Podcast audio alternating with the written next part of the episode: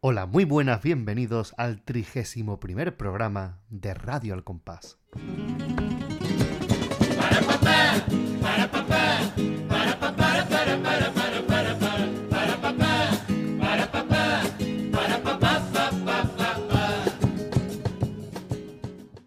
Pues hemos regresado después de este carnaval 2023 que dijimos en el que íbamos a estar descansando, descansando de hacer programa porque hemos estado escuchando coplas de carnaval.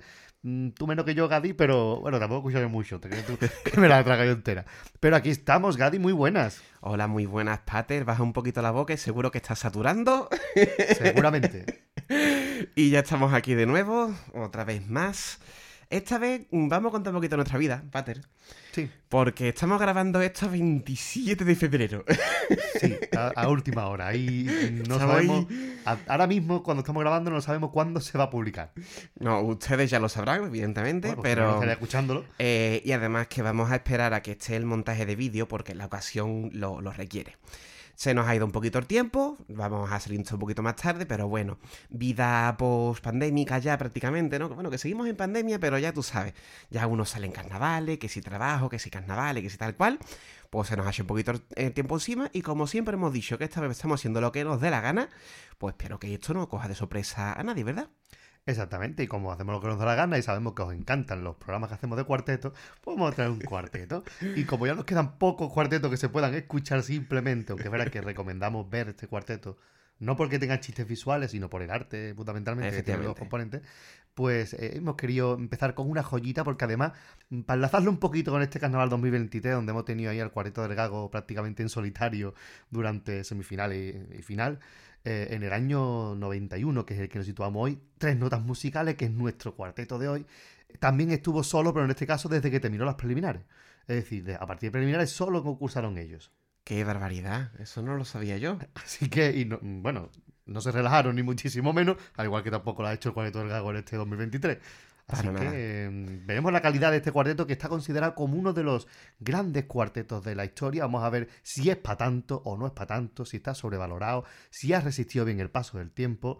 Yo creo que se van a llevar nuestros oyentes alguna cosa sorpresa, nada más que por la estructura del repertorio. Desde luego. Antes de empezar, tenemos que decir que estamos grabando juntos, después de, Sí. de bastantes meses estamos grabando juntos, y que mm, nosotros no vamos a hacer como últimamente, que siempre escuchamos las coplas y después las comentamos del tirón, como son parodias muy largas y las hemos escuchado ya en profundidad para comentar el repertorio, Esta mañana. Efectivamente. Vamos a hacer mm, lo que hacíamos antiguamente, que era, vamos a dar paso. ¡Qué bien la, la, la copla! Pues más o menos eso, ¿vale? O sea, ustedes háganse la idea de que no vamos a escucharla a la vez que ustedes, que es lo que solemos hacer. Y ya sin más dilación, vamos a ir empezando con tres notas musicales, ¿verdad? Efectivamente.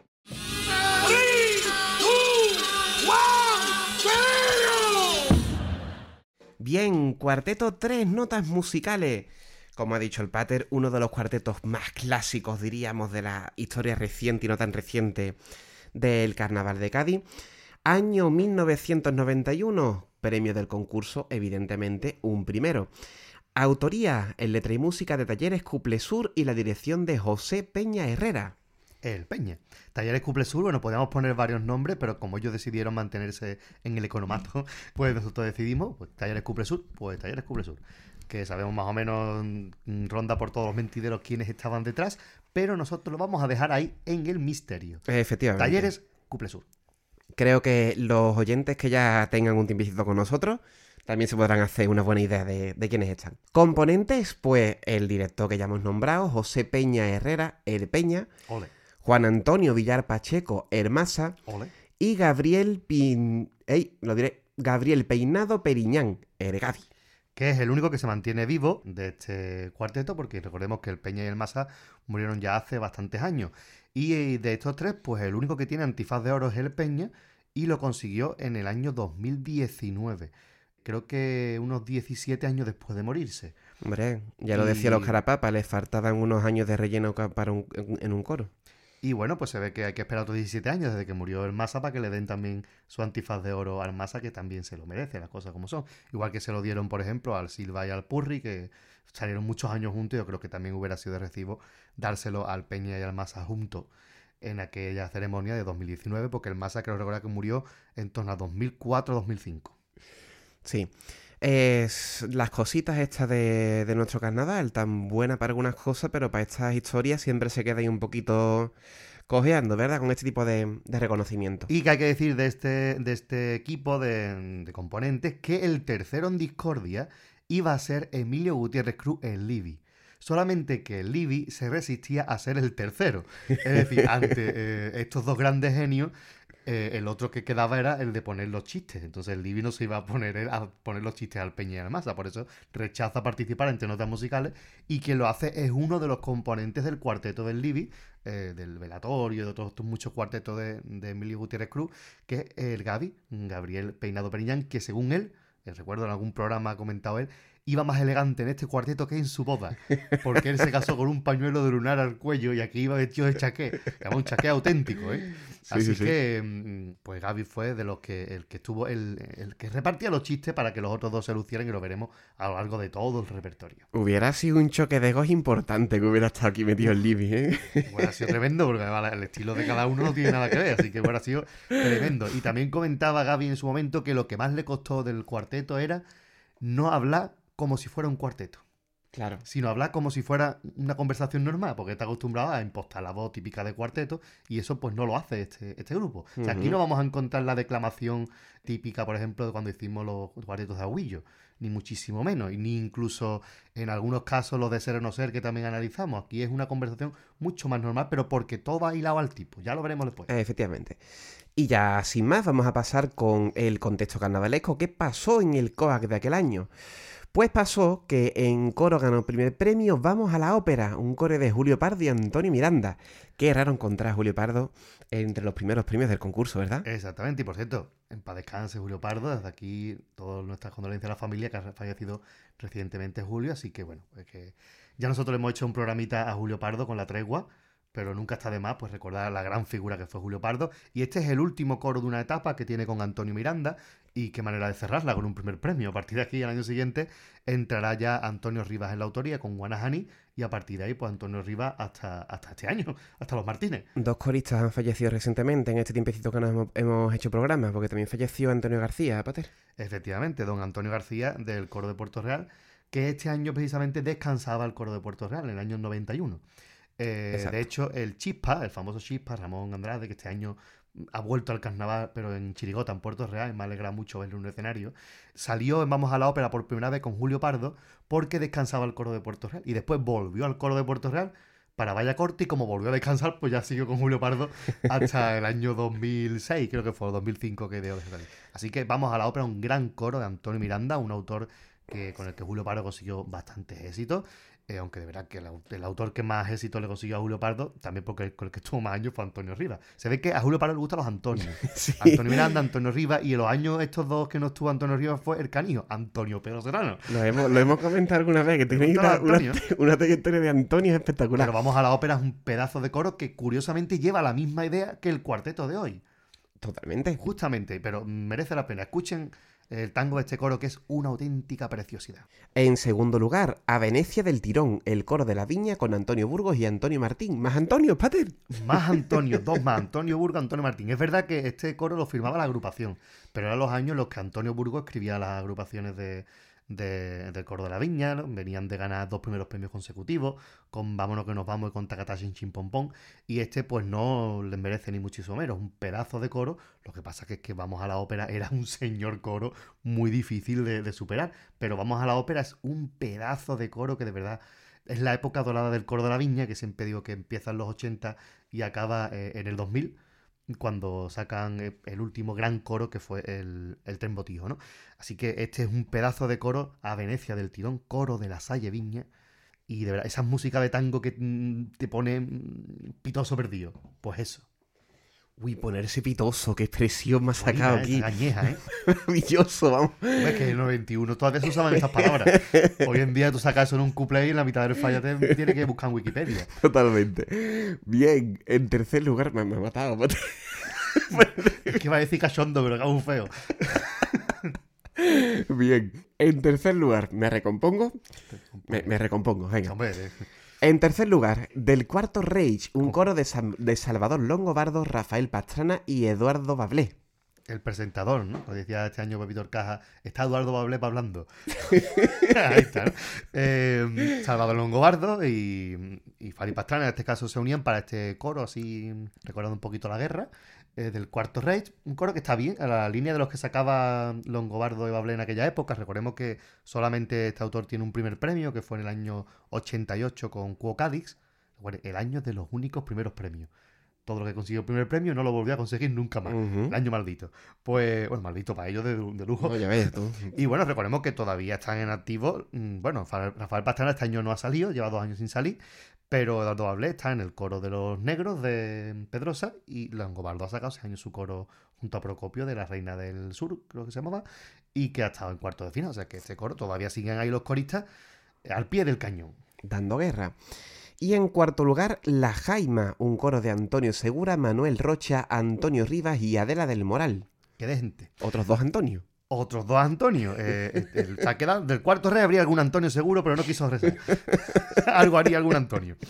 El coro de, de Adela del Moral, ¿no? Uno de los grandes éxitos de Adela. Pues aquí tenemos el coro La Jaima, mucho blanco todo por todos lados. Y mucha pintura negra.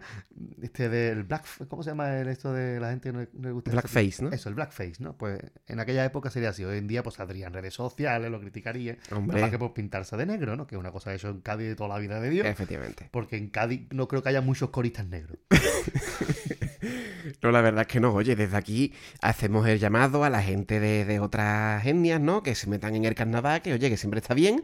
Pero sí que es verdad que encontrar 40 personas de, de negras, personas negras directamente, vamos a decirlo, ¿no? Que aquí no, no creo que pase nada.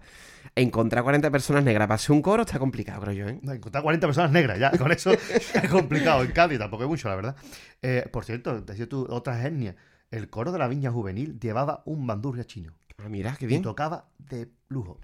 Hombre, los mayores guitarristas ahora mismo son la, la parte asiática. Tocaba, Está oh, metiendo mucha caña, ¿eh? bien tocaba el chiquillo. No sé si sigue saliendo, creo que no sale ahora mismo en ningún coro, pero tocaba muy bien. Shabbat, si nos está escuchando, vuelva a los coros. Maravillosísimo. Pasamos a la comparsa. Tenemos aquí cuatro grandes exponentes. En primer lugar, Encaja Bolillo de Antonio Martín. Clasicazo. Hombre, por Dios, encaje bolillo. Esto es, esto es la comparsa. Eh, con mayúsculas. eh, Considerada por muchos la mejor comparsa de Antonio Martín de todos los tiempos. Y es que. Encaje bolillo era demasiado. eh. Es que esa primera fila adelante. Hostia, que estamos hablando de, de Catalino, de Magrego, de Caracol, de, de Quique Mayone, de Perico Ramos y de Juan Fernández. que son Uf, es mucho nivel. y es esa nada más mucho que es la primera fila. Después está el Pacoli, porque aquí está el Pacoli, ¿no? Como los tres clasicazos que ya analizamos. Peper Caja, es decir, esto es una locura de comparsa de principio a fin. Mira que el segundo premio se lo puso difícil, pero es que en Caja de Bolillo era imbatible. Además, una música de pasole espectacular. Cuando Antonio Martín se pone flamenco, ojo, cuidado. en segundo lugar, que ya las he introducido, tenemos a Calabaza, una comparsa de Antonio Martínez Ares, que estaba ya por ahí dando guerra. Una preciosidad de comparsa. Yo creo que tuvo la mala suerte de dar con de Bolillo, si no, el primer premio hubiera sido para Calabaza. Esta es la de Lobos, ¿verdad? El paso Este el doble paso de... de Lobo, por Dios. Eso es, maravilla. eso es una absoluta maravilla. aunque no le gusta a Quiñones, que diga que es de juveniles, pues es uno de los grandes, una de las grandes comparsas de, de Martínez. Yo creo que es la primera gran comparsa de Martínez Ares. Sí, yo te lo iba a decir, pero digo, a lo mejor mete la pata. Yo creo que sí, que fue cuando Antonio Martínez Ares ya empieza a decir, aquí estoy yo, ¿no? Y a tener ese comienzo de fenómeno fan que luego ya tendría tan, tan fuerte. Maravillosa, esta agrupación es maravillosa. Hay una anécdota muy bonita de que ha contado muchas veces Ángel Subiela, que es que eh, Ángel Subiela mm, va al día que cantan Caje Bolillo. Bueno, ellos sabía que iban bien, ¿no? Y eh, Subiela se va al falla a ver en Caje Bolillo. Y cuando termina, bueno, el falla no, pero al Teatro Andalucía, que fue la preliminar. Y cuando termina, eh, se va, sale del teatro y viene bajando la cuesta, donde estaba el Teatro Andalucía, y viene subiendo la cuesta Martínez Ares con los auriculares puestos. Y se miran los dos y le dice una a otro, y le dice eh, Martínez Ares a Subiela, esto es igual de bueno que yo lo he escuchado. Y le dice Subiela, no, es mejor. Y entonces entendieron que como máximo estaban todo el mundo un segundo premio. Porque es que era una maravilla. Pero Calabaza con Parsón, muy reivindicable. En tercer lugar quedó Anónimo Gaditano, una comparsa de Quiñones y Pepe Martínez, que mm, creo recordar que no la he escuchado, es decir, no he hecho el ejercicio de sentarme a escucharla, pero la tengo en el horizonte, Pater, o sea que tuvo que estar muy, muy bien esta comparsa. Muy buena comparsa que después parodió al año siguiente Los Borrachos en el final de Popurrí porque ellos terminaban, era un disfraz un poco esperpéntico. y se acababan quitando el disfraz eh, y saliendo pues, los anónimos, que son la gente que hace el carnaval de verdad, y presentaban uno a uno todos los componentes mientras una cuarenta muy animada, así, y así terminaba justamente los borrachos.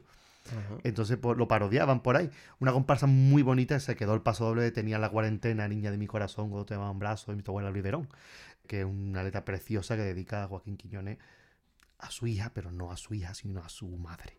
Oh, qué bonito. cosa de Quiñones que no le dedica nunca un paso a su mujer. Las cositas, las cositas.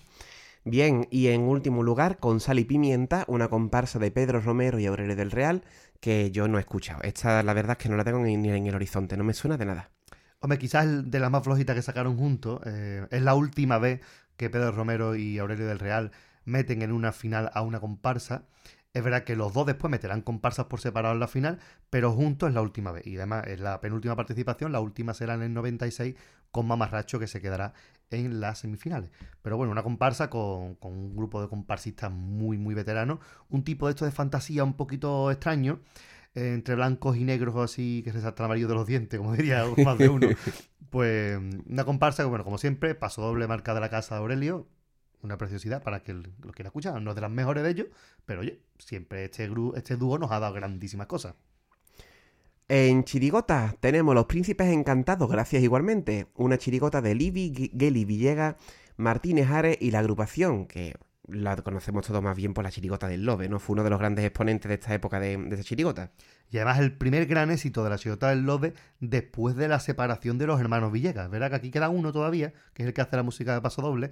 Porque Martínez Ares lo que hace es la música del cuplé, no del paso doble, que mucha gente se cree que es el que hace la música de paso doble, no.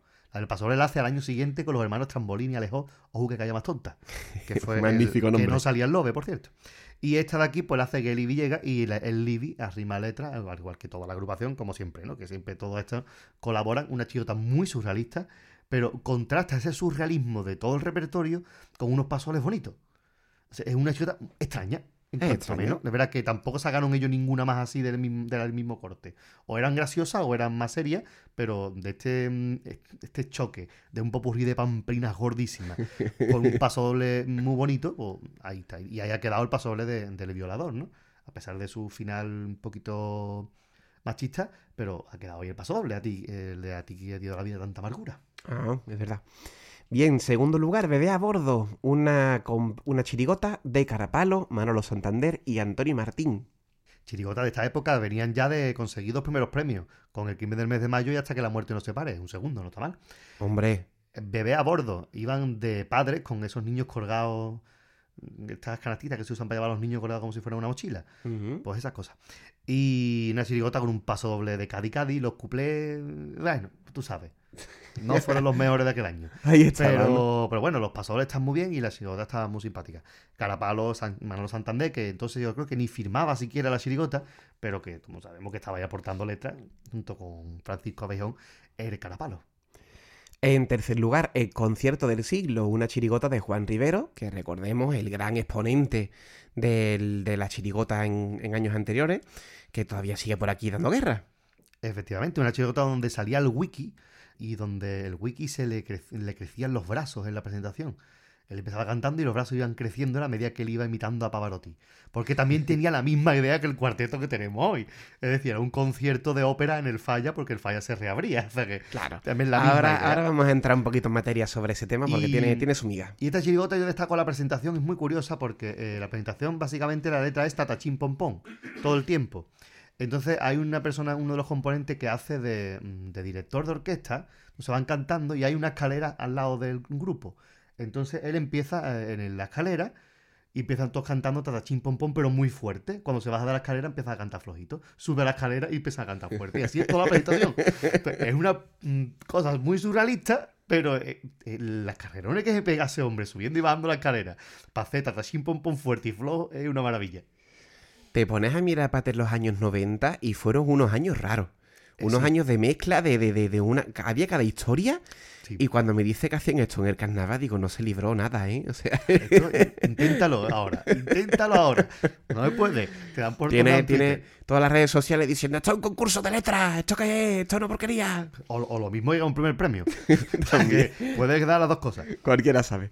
Y en cuarto lugar, Acorralado, una chirigota de Antonio Palo y Emilio Álvarez. Mira Álvarez, uno de los grandes músicos del carnaval, y Antonio Palo, que ha colaborado en muchas chirigotas, chirigotas buenas de aquella época, verdad que es la última eh, de, ese palo, pero la verdad es que Acorralado tampoco fue, tampoco fue un año este especialmente fuerte en chirigotas, verdad que quizás se quedara fuera el, el Cherry con Paque Samurai de risa. Pero. Uy, que nombre más bueno, para que Samurai, de, Samurai risa. de risa. Es buenísimo el nombre. El nombre sí, Chirigota, tú sabes. Estaba bien. Pues chirigota que está ahí. Para que quiera escucharle, van una corrida de toro un poquito rara, con un preso en medio. Pero bueno, se puede escuchar. Sí que es verdad que de los cuatro nombres de Chirigota solamente tengo situado el primer premio, Los Príncipes Encantados, y yo por lo que estoy diciendo pues, será por algo, ¿no? Se ve de a bordo, todavía lo tengo y me suena un poco de haberlo escuchado, pero sí que es verdad que no, no son Chirigotas que hayan trascendido demasiado, digamos. Es verdad que ya el año siguiente viene la gran explosión con los borrachos. Y Claro. a partir de ahí ya empieza Noli también a ponerse las pilas, eh, el Lobe se mantiene, Yuyu coge fuerza, entonces a partir de ahí empieza a destacar la chirigota, pero este es el momento en el de estamos bajando, estamos bajando. Ahí va. Pero ya remonta y después la época dorada de la chirigota son los 90, como hablado muchas veces. Hombre. En cuartetos tenemos evidentemente el que nos ocupa hoy, tres notas musicales de Talleres Couple Sur, que vamos a pasar ahora en breve. Y en Romancero, Pater, ¿tienes algo que decir de alguna o comentamos del tirón? Pues bueno, pues comentar mm, lo que he podido encontrar, que es primer Venga. premio. En primer premio de la Plaza de Mayo a la Plaza de Abasto, un romancero de Manolo Ponce, Guito y Fernando Estrella. Manolo Ponceguito, que sigue, lleva unos años sin salir, el año pasado salió con el refranero gaditano, que tú Ujú. lo pudiste escuchar, Sí. año ha vuelto a salir con... Ay, no me acuerdo el nombre, pero iba de algo de un viaje era, no me acuerdo el nombre ahora mismo. Sí, te, voy a dar un buen viaje, algo así. Eso, tú lo me, me perdonen, me perdonen los oyentes, lo, lo- lo pondremos bien en, en el programa, ¿vale? En la referencia. El romancero era algo así, de te voy a dar un buen viaje, algo por el estilo. Exactamente, ha sido semifinalista en el concurso oficial de romancero, así que ha vuelto eh, Manolo Ponce Guito al concurso. Verá que era entonces un exponente más o menos fuerte del romancero. Hoy en día, pues quizás se ha quedado un poquito atrás en cuanto al humor, eso, pero sigue teniendo su público. y está muy bien, hay que tener público para todo. De los demás no sé nada. Vamos a nombrar por el nombre, pero no sé ahora mismo ni Venga. quiénes son porque no he encontrado nada de ellos. Pues ya está, nombramos los, los, los siguientes premios que fueron en segundo lugar Sala Joselín y el que la compra y el que es, perdón, Sala Joselín y el que le compra el barril y en tercer lugar Tribunal Popular. Así que ya Ah, está. Estos son los romanceros que ganaron los premios en aquel año. En cuanto a pregones, dios momos y demás, pues ocurrió que el pregonero en este año fue Benito Rodríguez Rey, el Beni de Cádiz. un grandísimo cantado, un hombre con muchísimo arte. Este arte de Cádiz concentrado, el que intentó imitar a Tino Tobar con el ángel de Cádiz, ¿no? Esa figura de, del arte puro de Cádiz, del Beni, de... Vean ustedes nada más la entrevista que tiene Jesús Quintero con el Beni, a ver si la encontramos en YouTube. Y lo dejamos Eh, referenciado. Porque creo que creo recordar que le hace una pregunta y se lleva como 15 minutos hablando él solo. Mm, y es una maravilla escucharlo hablar de arte puro de Cádiz. Cádiz además cantaba de lujo. El dios Momo se suspendió ese año por la mete- meteorología, es decir, que llovió, ¿no? Imagino, porque pone eso, que no hubo Dios Momo porque se suspendió meteorología, pero no ponen si había alguien designado o no. La cosa es Seguramente, que este año queda en blanco. seguramente llovería o cualquier cosa. Y va a ser difícil que más muñecos si llueve. Básicamente, está complicado. ¿no? Difícil, difícil. Y en cuanto a los antifaces de oro, fueron para José Rodríguez Hurtado Chatín, Manuel Argibay Fernández Galleguito y José Sa- Sevillano Sánchez. Los dos primeros, Chatín y, Galleguito, fueron componentes clásicos de Paco Alba, si no me equivoco, ¿verdad? Efectivamente. ¡Ole! Ya, hecho- estoy aprendiendo cosas, Pater. Hombre, por Dios. Eh, es verdad que todavía Galleguito sigue vivo y sigue saliendo en la antología de Paco Alba. Chatín ya falleció por desgracia, aunque nos ha dejado a su hijo, que es un pedazo de músico de Carnaval de Cádiz, un pedazo de autor. Este año nos ha dejado la genial música de la chirigota Semblando Copla, la comparsa al pueblo. Que la música basole es una joya y bueno, y chirigota como los gladiadores de la caleta, ¿no? Hombre, ¿Qué por Dios. decir de esas músicas, no? ¿Me ha dicho algo? Pues ese es el hijo de Chatín, que era uno de los puntas de Paco Alba, que le, que le dedicara el paso doble, que también dejaremos enlazado. Paco Bajón, que es en pijama, de que si el brujo fue mago, Chatín fue malabarista. Por la forma que tenía de, de moverse y de, y de contar las coplas, ¿no? Y José Sevillano Sánchez, no sé quién es. Imagino que corista. Vale, bueno, porque son antifaces de oro. lo mismo, vamos a dejar tareitas. Pues si los que alguien sabe oyentes... quién es, por favor, lo diga. Efectivamente, si los oyentes lo conocen, pues maravilloso. Y vamos a pasar ya directamente al repertorio, por fin, de tres notas musicales, empezando por su presentación, porque sí, este cuarteto tiene una presentación. antes las cuaretos tenían presentación, es verdad que no lo hemos visto en los cuaretos clásicos que analizamos, pero sí que en esta época tenían una presentación que repetían siempre y es muy curioso ver, ya gracias al archivo municipal, si alguien se aburre y quiere escucharlo, puede ver todas las fases, cómo funcionan todos y cada uno de los chistes en los cuatro pases. Quizá influía que no estaba YouTube. Claro, no el, la difusión de las coplas pues hace que al final el, público esté más receptivo ¿no? a eso, porque no, no, no sabe, no puede saberlo. A no ser que lo haya escuchado por la radio en el momento que se, que se actuaron. Aquí, aquí, pequeño paréntesis, están las callejeras diciendo que por favor no suban eh, los vídeos tan pronto, Puedo recordar haber visto en la calle este año a Ana Magallanes diciendo, por favor, subidlo más adelante. Esto era un domingo, subirlo eh, mm, cuando lo haga el martes o el miércoles para que digamos que la, que la agrupación, el romancero en este caso, fuera cogiendo pie, ¿no? Y yo creo que es algo, eh, vamos, incluso en el concurso romancero, cuando se subió el año pasado, se subió pasa un tiempo, ¿verdad? Efectivamente, de hecho, hoy que hemos dicho que estamos 27 de, de febrero, ayer o antes de ayer se empezaron a subir los vídeos de la semifinal de romancero que fue pues la semana de las semifinales del Falla, o sea que Exacto. dos o tres semanitas y se están empezando a subir poquito a poco. La final de Romancero, verdad que ya se emitió en Onda Cádiz, pero se emitió pues una semana y pico después de que se de que se celebrara, así que y yo creo, ahí eso lo hemos ganado. Yo creo que es una práctica muy positiva, ¿eh? que en cierto modo está muy bien que tú no hayas escuchado una agrupación tal, la, tengas de tirón en YouTube, pero también tiene la parte mala que es que se gasta al final acabas gastando, ¿no? La, agrupación. Y es esta inmediatez a la que estamos tan acostumbrados hoy en día que yo creo que en ciertas cosas como esta, pues no está de más. Ya digo, siendo yo uno de los que se beneficia, ¿eh? que muchas veces no escucho otra cosa, la escucho el día siguiente. Pero no está de más decir yo, vamos a parar un poquito, se publica más adelante. Y ya en referencia al carnaval callejero que has hecho ahí alusión, también tengo que decir que hay muchos youtubers de carnaval callejero, es decir, personas que tienen canales nada más que de agrupaciones callejeras, romanceros, etcétera, que yo entiendo que tú quieras ser el primero en colgar un repertorio que sabe que te puede dar X visitas, pero asegúrate de que lo que sube sea un pase bueno, porque muchas veces suben pases que no están, que no son los mejores, porque no se dan las condiciones acústicas, especialmente pasa con los romanceros, ¿no? Exacto. No tú das un pase medio que y es el que te suben a YouTube y es el que el primero te sale cuando tú buscas ese romancero y la imagen que te puede dar si no lo has escuchado en persona es muy diferente. Entonces es una cosa que eh, Ana López Segovia, por ejemplo, dijo el año pasado que le habían subido su romancero en un pase bastante chungo y la gente se había llevado una idea diferente cuando lo escuchó después en persona. Entonces yo creo que también hay que más que la inmediatez, asegurarse de que ha sido un buen pase, de que pues, ha pasado tiempo y que la gente ha podido escucharlo en la calle y que, oye, que, se adapten por la calidad, que no solamente la inmediatez, sino que la calidad del vídeo que tú subas mm, también tenga... Haga, justicia. El otro día hablaba yo con el Mangla precisamente y con Manuel Fernández Carrasco que son dos de los grandes youtubers carnavalescos de la calle, por así decirlo, ¿no? Y, por ejemplo, Fernández Carrasco me decía que él había grabado varias agrupaciones, varios pases, y después elegía el mejor para subirlo. Ah, mira qué bien. Porque dice, pues, ¿lo ha visto otra vez? Pues en el caso del romancero que yo escribo, ¿no? Pues ya lo había grabado otra vez y lo volví a grabar otra vez y dice, pues el del otro día no vale, este, porque está mucho mejor que el anterior. Entonces, pues cuando lo suba, que verá que todavía no ha subido ningún vídeo, ninguno de los dos, porque están grabando y seleccionando cuáles son los mejores, pues eso después queda como, o sea, pues este pase fue bueno que la gente tenga este como referencia, ¿no? Efectivamente. ahí les honra, aparte que los dos, pues cariño personal, aparte que le pueda tener a los dos, creo que lo hacen muy bien. Muy bien, pues fin del paréntesis. Hemos soltado aquí una perorata en torno a la... ¿eh? Una digresión digna del Quijote. Hemos hecho aquí una digresión gorda en relación con... Todo esto venía porque los chistes de la presentación del cuarteto funcionan cuatro veces, ¿vale? Efectivamente. Así que ahora sí que sí, vamos a escuchar la presentación de tres notas musicales. ¿Van a escuchar ustedes?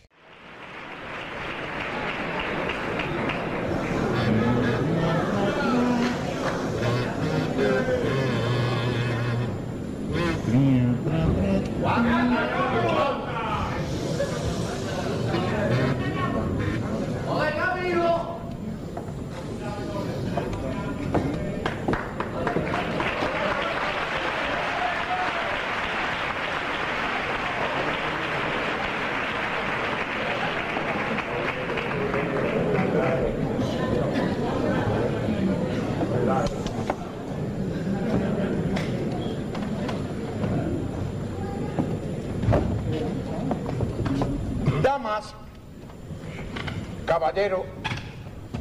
Distinguido y respetable público, de la maravillosa ciudad de... La maravillosa ciudad de... ¿Cómo se llamaba esta? Cádiz. Ah, de la maravillosa ciudad de Cádiz. Buenas noches. Nos presentamos de nuevo ante ustedes tras una ausencia prolongada, porque lo mismo que al teatro falla, nos han bajado la fachada.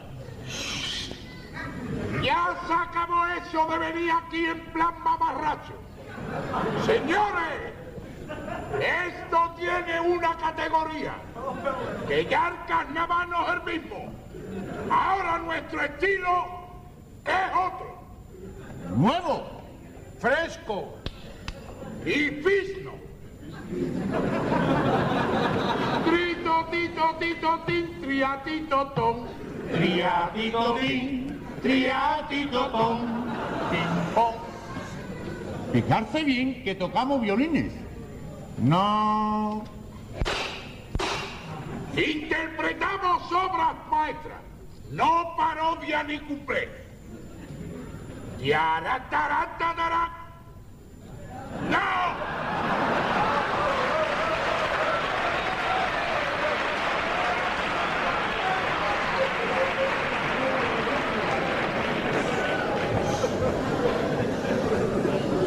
Vamos al conservatorio, no un local ensayo. Y nos viste Adolfo Domínguez, no Pepi Mayo.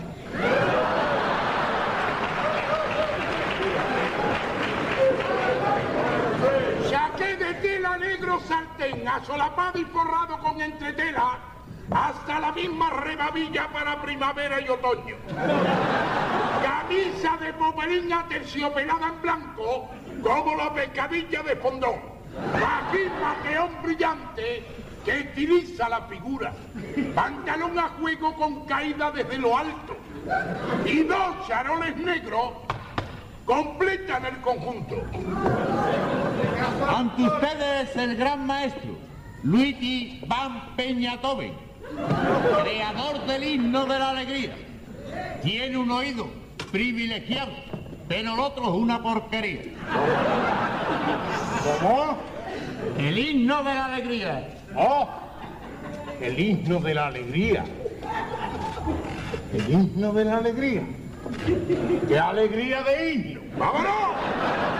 ¡Vámonos, bolbolería! Pam, pam, para, pa, pam, para, pa, pam, pam, pam, pam. Pam, pam, para, pa, pam, para, pa, pam, pam, pam. Como primer solista de flauta, Wolfgang Amadeu Massa, que con cuatro años compuso una sinfonía. Y a los siete lo echaron de su casa, porque todos se lo comían. ¡Qué gracioso! Aprende rápido su alumno Rostro Bobby. Le gusta la música a la criatura. Pues cópiame para mañana cien veces la partitura. Ah, y que no le falta al pentagrama ninguna rayita. Que te conozco, pillín.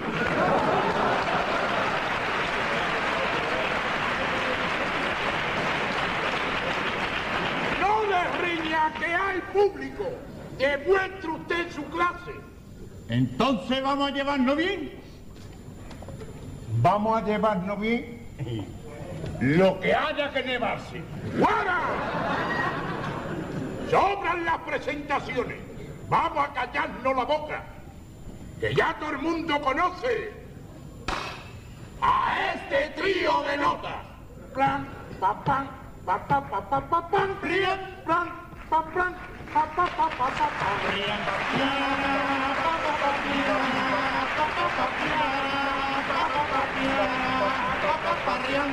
Rian, rian, rian, rian. Y ya está. ya la escuchado ustedes, nosotros también, pero esta mañana. Básicamente. Nosotros hemos hecho un silencio como de un par de segundos y seguimos para adelante. Bien, absoluta maravilla de cuarteto ya desde el principio. Y yo creo, Pater, que tenemos que, antes que nada, contar el por qué viene este cuarteto y por qué hubo otras agrupaciones que llevaban este mismo, este mismo tipo, ¿verdad? Efectivamente, toda esta idea surge porque eh, tras la rehabilitación del Gran Teatro Falla, la entonces concejala de Cultura Josefina Junquera Coca, que manda a cojones el apellido, Y que aparecerá varias veces en el repertorio. en el repertorio, que además ese año, pues Josefina Junquera, pues la verdad es que se nombró bastante en el carnaval, pues quería que el teatro solamente quedara para eventos culturales, dejando fuera de los mismos al carnaval, como si el carnaval no fuera cultura, ¿no? Efectivamente. Recordemos que en los años eh, en los años anteriores, los años 80, años 70, la gente incluso se llevaba las ollas de, de comida al falla y comían allí, echaban el día. Un poco al tipo de teatro mm, de los siglos de oro, pues un poco así Sí, se mantenía. sí, y mm, se pensaba pues, poco menos que iban a destrozar el teatro si metían al falla, eh, si metían el carnaval en el falla. Pero bueno, no fue así. Qué cosas, ¿eh? Pones normas y la gente las cumple. Uh. Qué cosas, no puede tener comida y no entra la gente con qué cosas. Eh, por este motivo, ellos deciden cachondearse de esa idea y la ironía tira por ahí. Ellos van muy elegantes porque ellos son. eh, recordemos que es que Peña y Hermasa son los grandes exponentes de la historia del cuarteto. Y esto es más que podían sacarlo ellos. Porque precisamente ellos se desvisten de todo este tipo de. mm, mm, de este carnaval más bajuno, como diría José Vila Junquera, para hacer un carnaval elegante. Y por eso vienen con chaqué. Hombre, vienen con chaqué para demostrar que el carnaval puede ser esa alta cultura que, que, que- que está demandando ¿no? la, la, la concejala. Y ya hemos dicho que había una chirigota y había otro coro que también llevaban pues esto, ¿no? Esta, eh, esta ironía y este toquetazo a esta alta cultura, ¿no? El, conci- el concierto del siglo se llamaba uno, el coro... Vamos a la ópera, ¿vale? O sea que hubo cachondeíto y la condomina con el, con el asunto. La escenografía del cuarteto es muy sencilla. Nos encontramos a tres señores de chaqué, que como bien ha dicho el pater, uno de ellos contó que iba más elegante aquí que en su boda, porque eran chaqués auténticos, ¿vale? o sea, la presencia escénica es fantástica por eso. Y además que, que hacen una descripción del chaqué en la primera presentación que es una auténtica joya.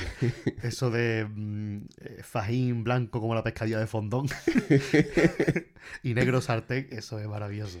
Aparte de eso, esta elegancia contrasta un poco con, la, con las típicas sillas de madera, de, de tijera, que todo el mundo tiene, se pone siempre en, la, en cualquier cabalgata o lo que sea.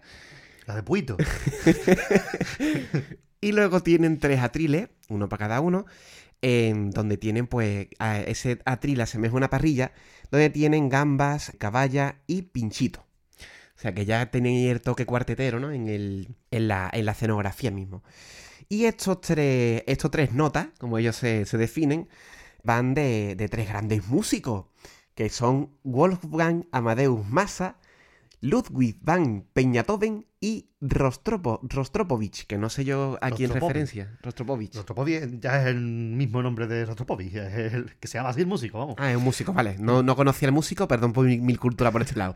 Y como le echa cara al asunto, pues será el Rostropovich, ¿no? Claro. Eh, son unos músicos de gran categoría que vienen a este teatro al que le han lavado la fachada y ellos vienen pues precisamente a, a dar un poquito de, de cultura general. Por eso no van al conservatorio, sino que van, no van a un local de ensayo, sino al conservatorio y los viste Adolfo Lovingue y no Pepi Mayo.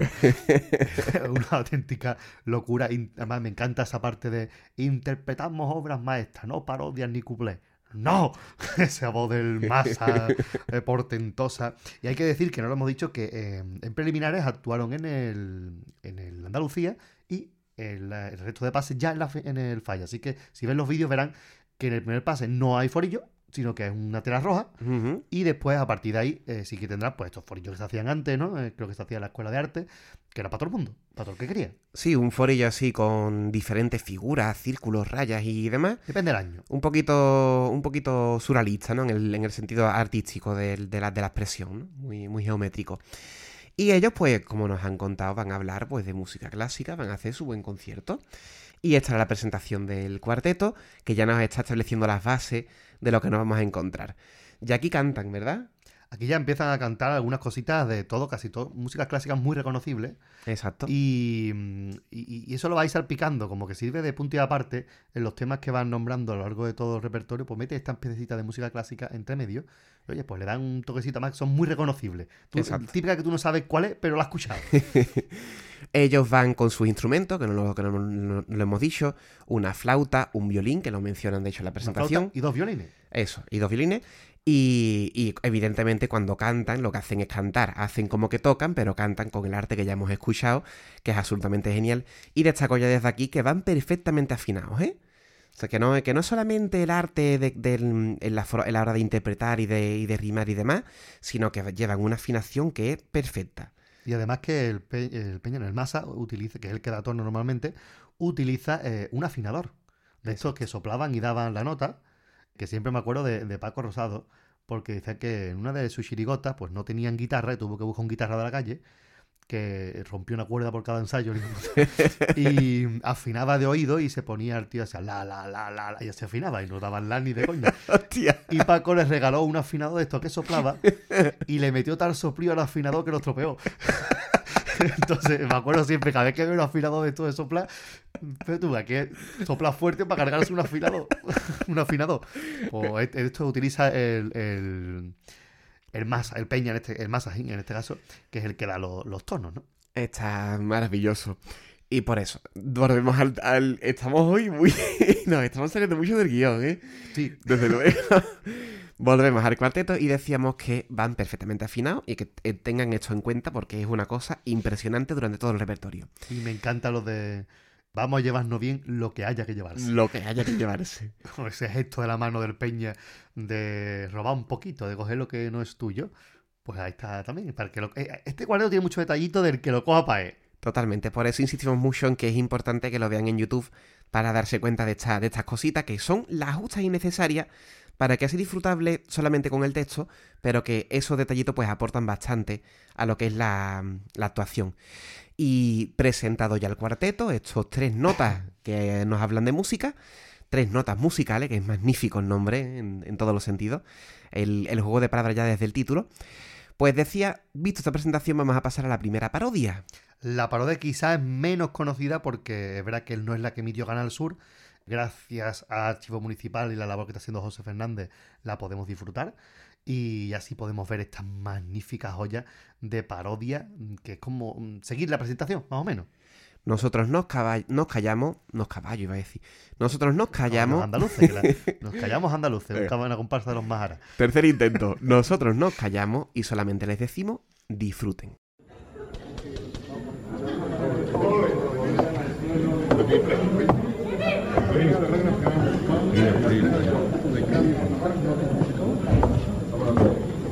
El trío de cámara frigorífica. Non fro que traducido resulta después de Cádiz no hay nada. Viene avalado por una trayectoria plagada de éxitos en los escenarios universales más selectos y exquisitos. Grandes pelotazos. Nuestro repertorio ha estado presente con gran esplendor en todos los continentes y en algunos hipercol.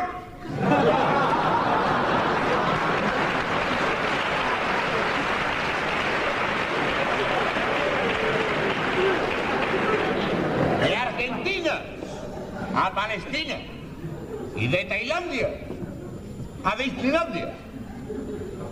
De Alemania a la otra Alemania que había antes. Y de los Países Bajos al mismísimo. ¡Oca! ¡A Oca! Y tiro porque me toca.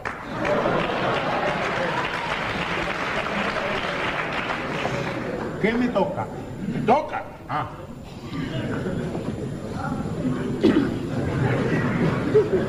Mi attento rintantiero, tantentro rintantiero, trattiero, trattiero, Tan, tian, tan, tan, tan, tan, tan. Oh. Recorrimos toda Rusia, desde el Cáucaso a Moscú, a bordo del Transiberiano. ¡Qué pesá! De ferrobú.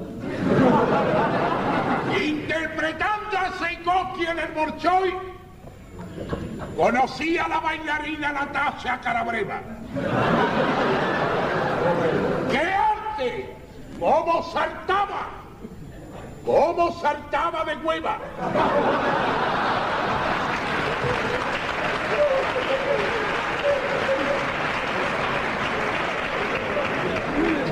¿Querrá usted decir caviar? No, hijo, no. Saltaba de huevas a liñar. Señores, por favor, un respeto. No quiero escuchar ninguna tontería más. Esto es muy serio. Hemos tenido el honor de tocar en los estados pontificios. Nos mandó a llamar su santidad porque celebraba un bautizo. ¡Qué solemne fue el concierto! ¡Qué de gente fue a la cita! El obispo Urquinaona, el cardenal Zapata y Juan Pablo. Segundo, y Rosita. El otro, Juan Pablo II, el Papa. ¡Oh! El Papa. El Papa. El Papa es una eminencia. ¡Qué pontífice más puesto! Se sabe 14 idiomas y varios cuplecitos nuestros. Ta, ta, tan, tan. Hemos un pecador, el tono en el culpamea, pulpitum mosegue, no cacha que no te vea. Amén. Y es que lo mismo tocamos en el Vaticano que en la Casa Real de Inglaterra. Allí me sale a mí un solo de viento en re mayor de una grandiosa descomposición de Chopin. De Chopin po.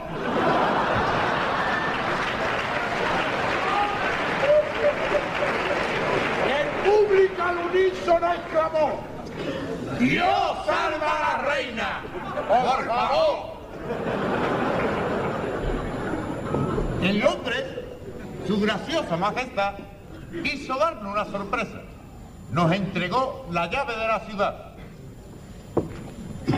Un cojín con una llave inglesa.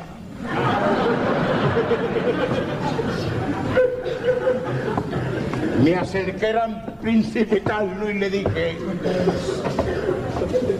Charles, esta llave inglesa se la va a dar a tu reina madre. Ok, thank you. Very good night.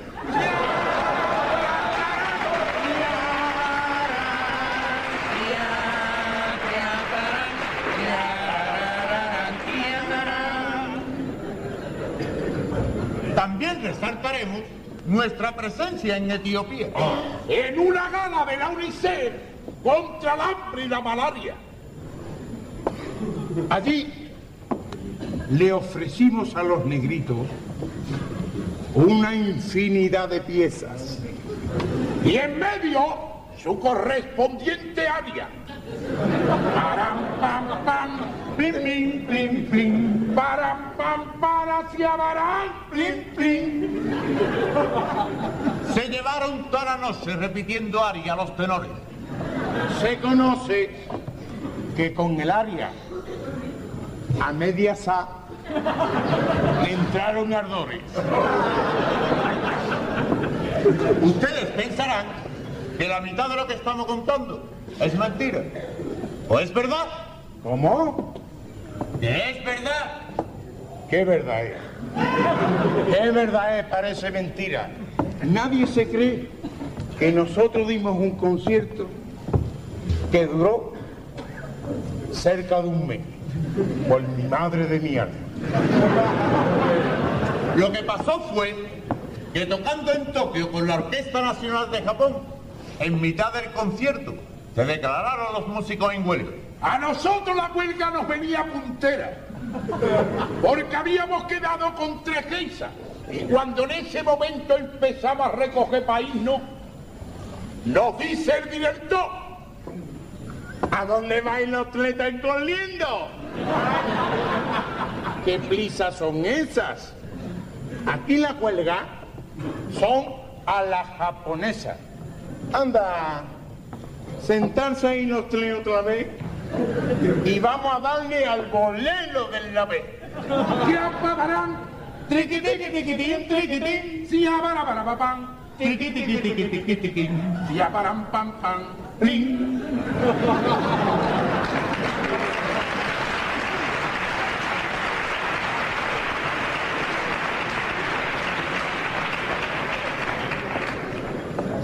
Nos como veintitantos días sin parar con el bolerito.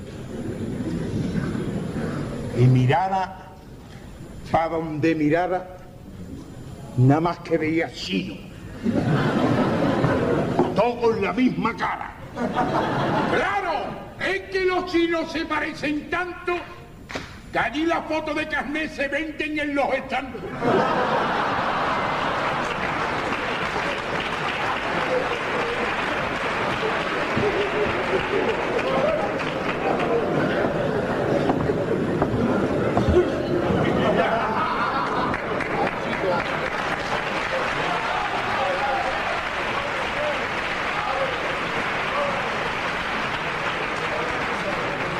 Han sido tantos y tantos viajes,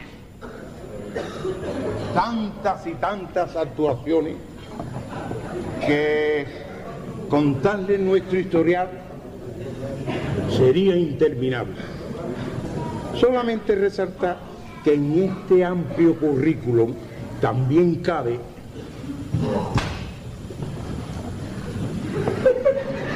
que en este amplio currículum también cabe. Profesor, se está pasando usted. Hombre, también cabe mencionar nuestro triunfo en la escala de Milán con Paparotti. Pero no cuenta lo del Festival de la OTI. ¡Maestro! Este niño es un enterado, ¿no? Sabe que darle una beca para que se vaya para los Estados Unidos. ¿Para tocar con la Filarmónica de Atlanta? No, Titi, no. Para encalar la Casa Blanca.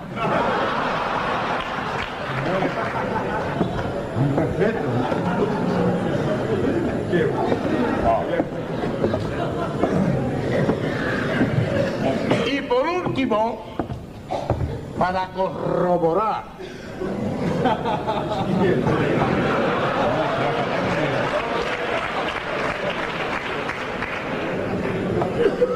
para corroborar nuestra categoría, vamos a deleitarle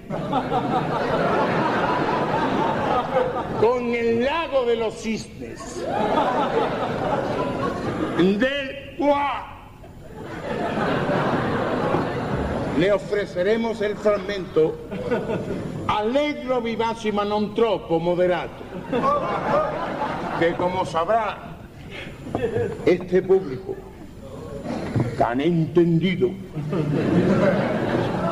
significa no echarle pan dura a los patos.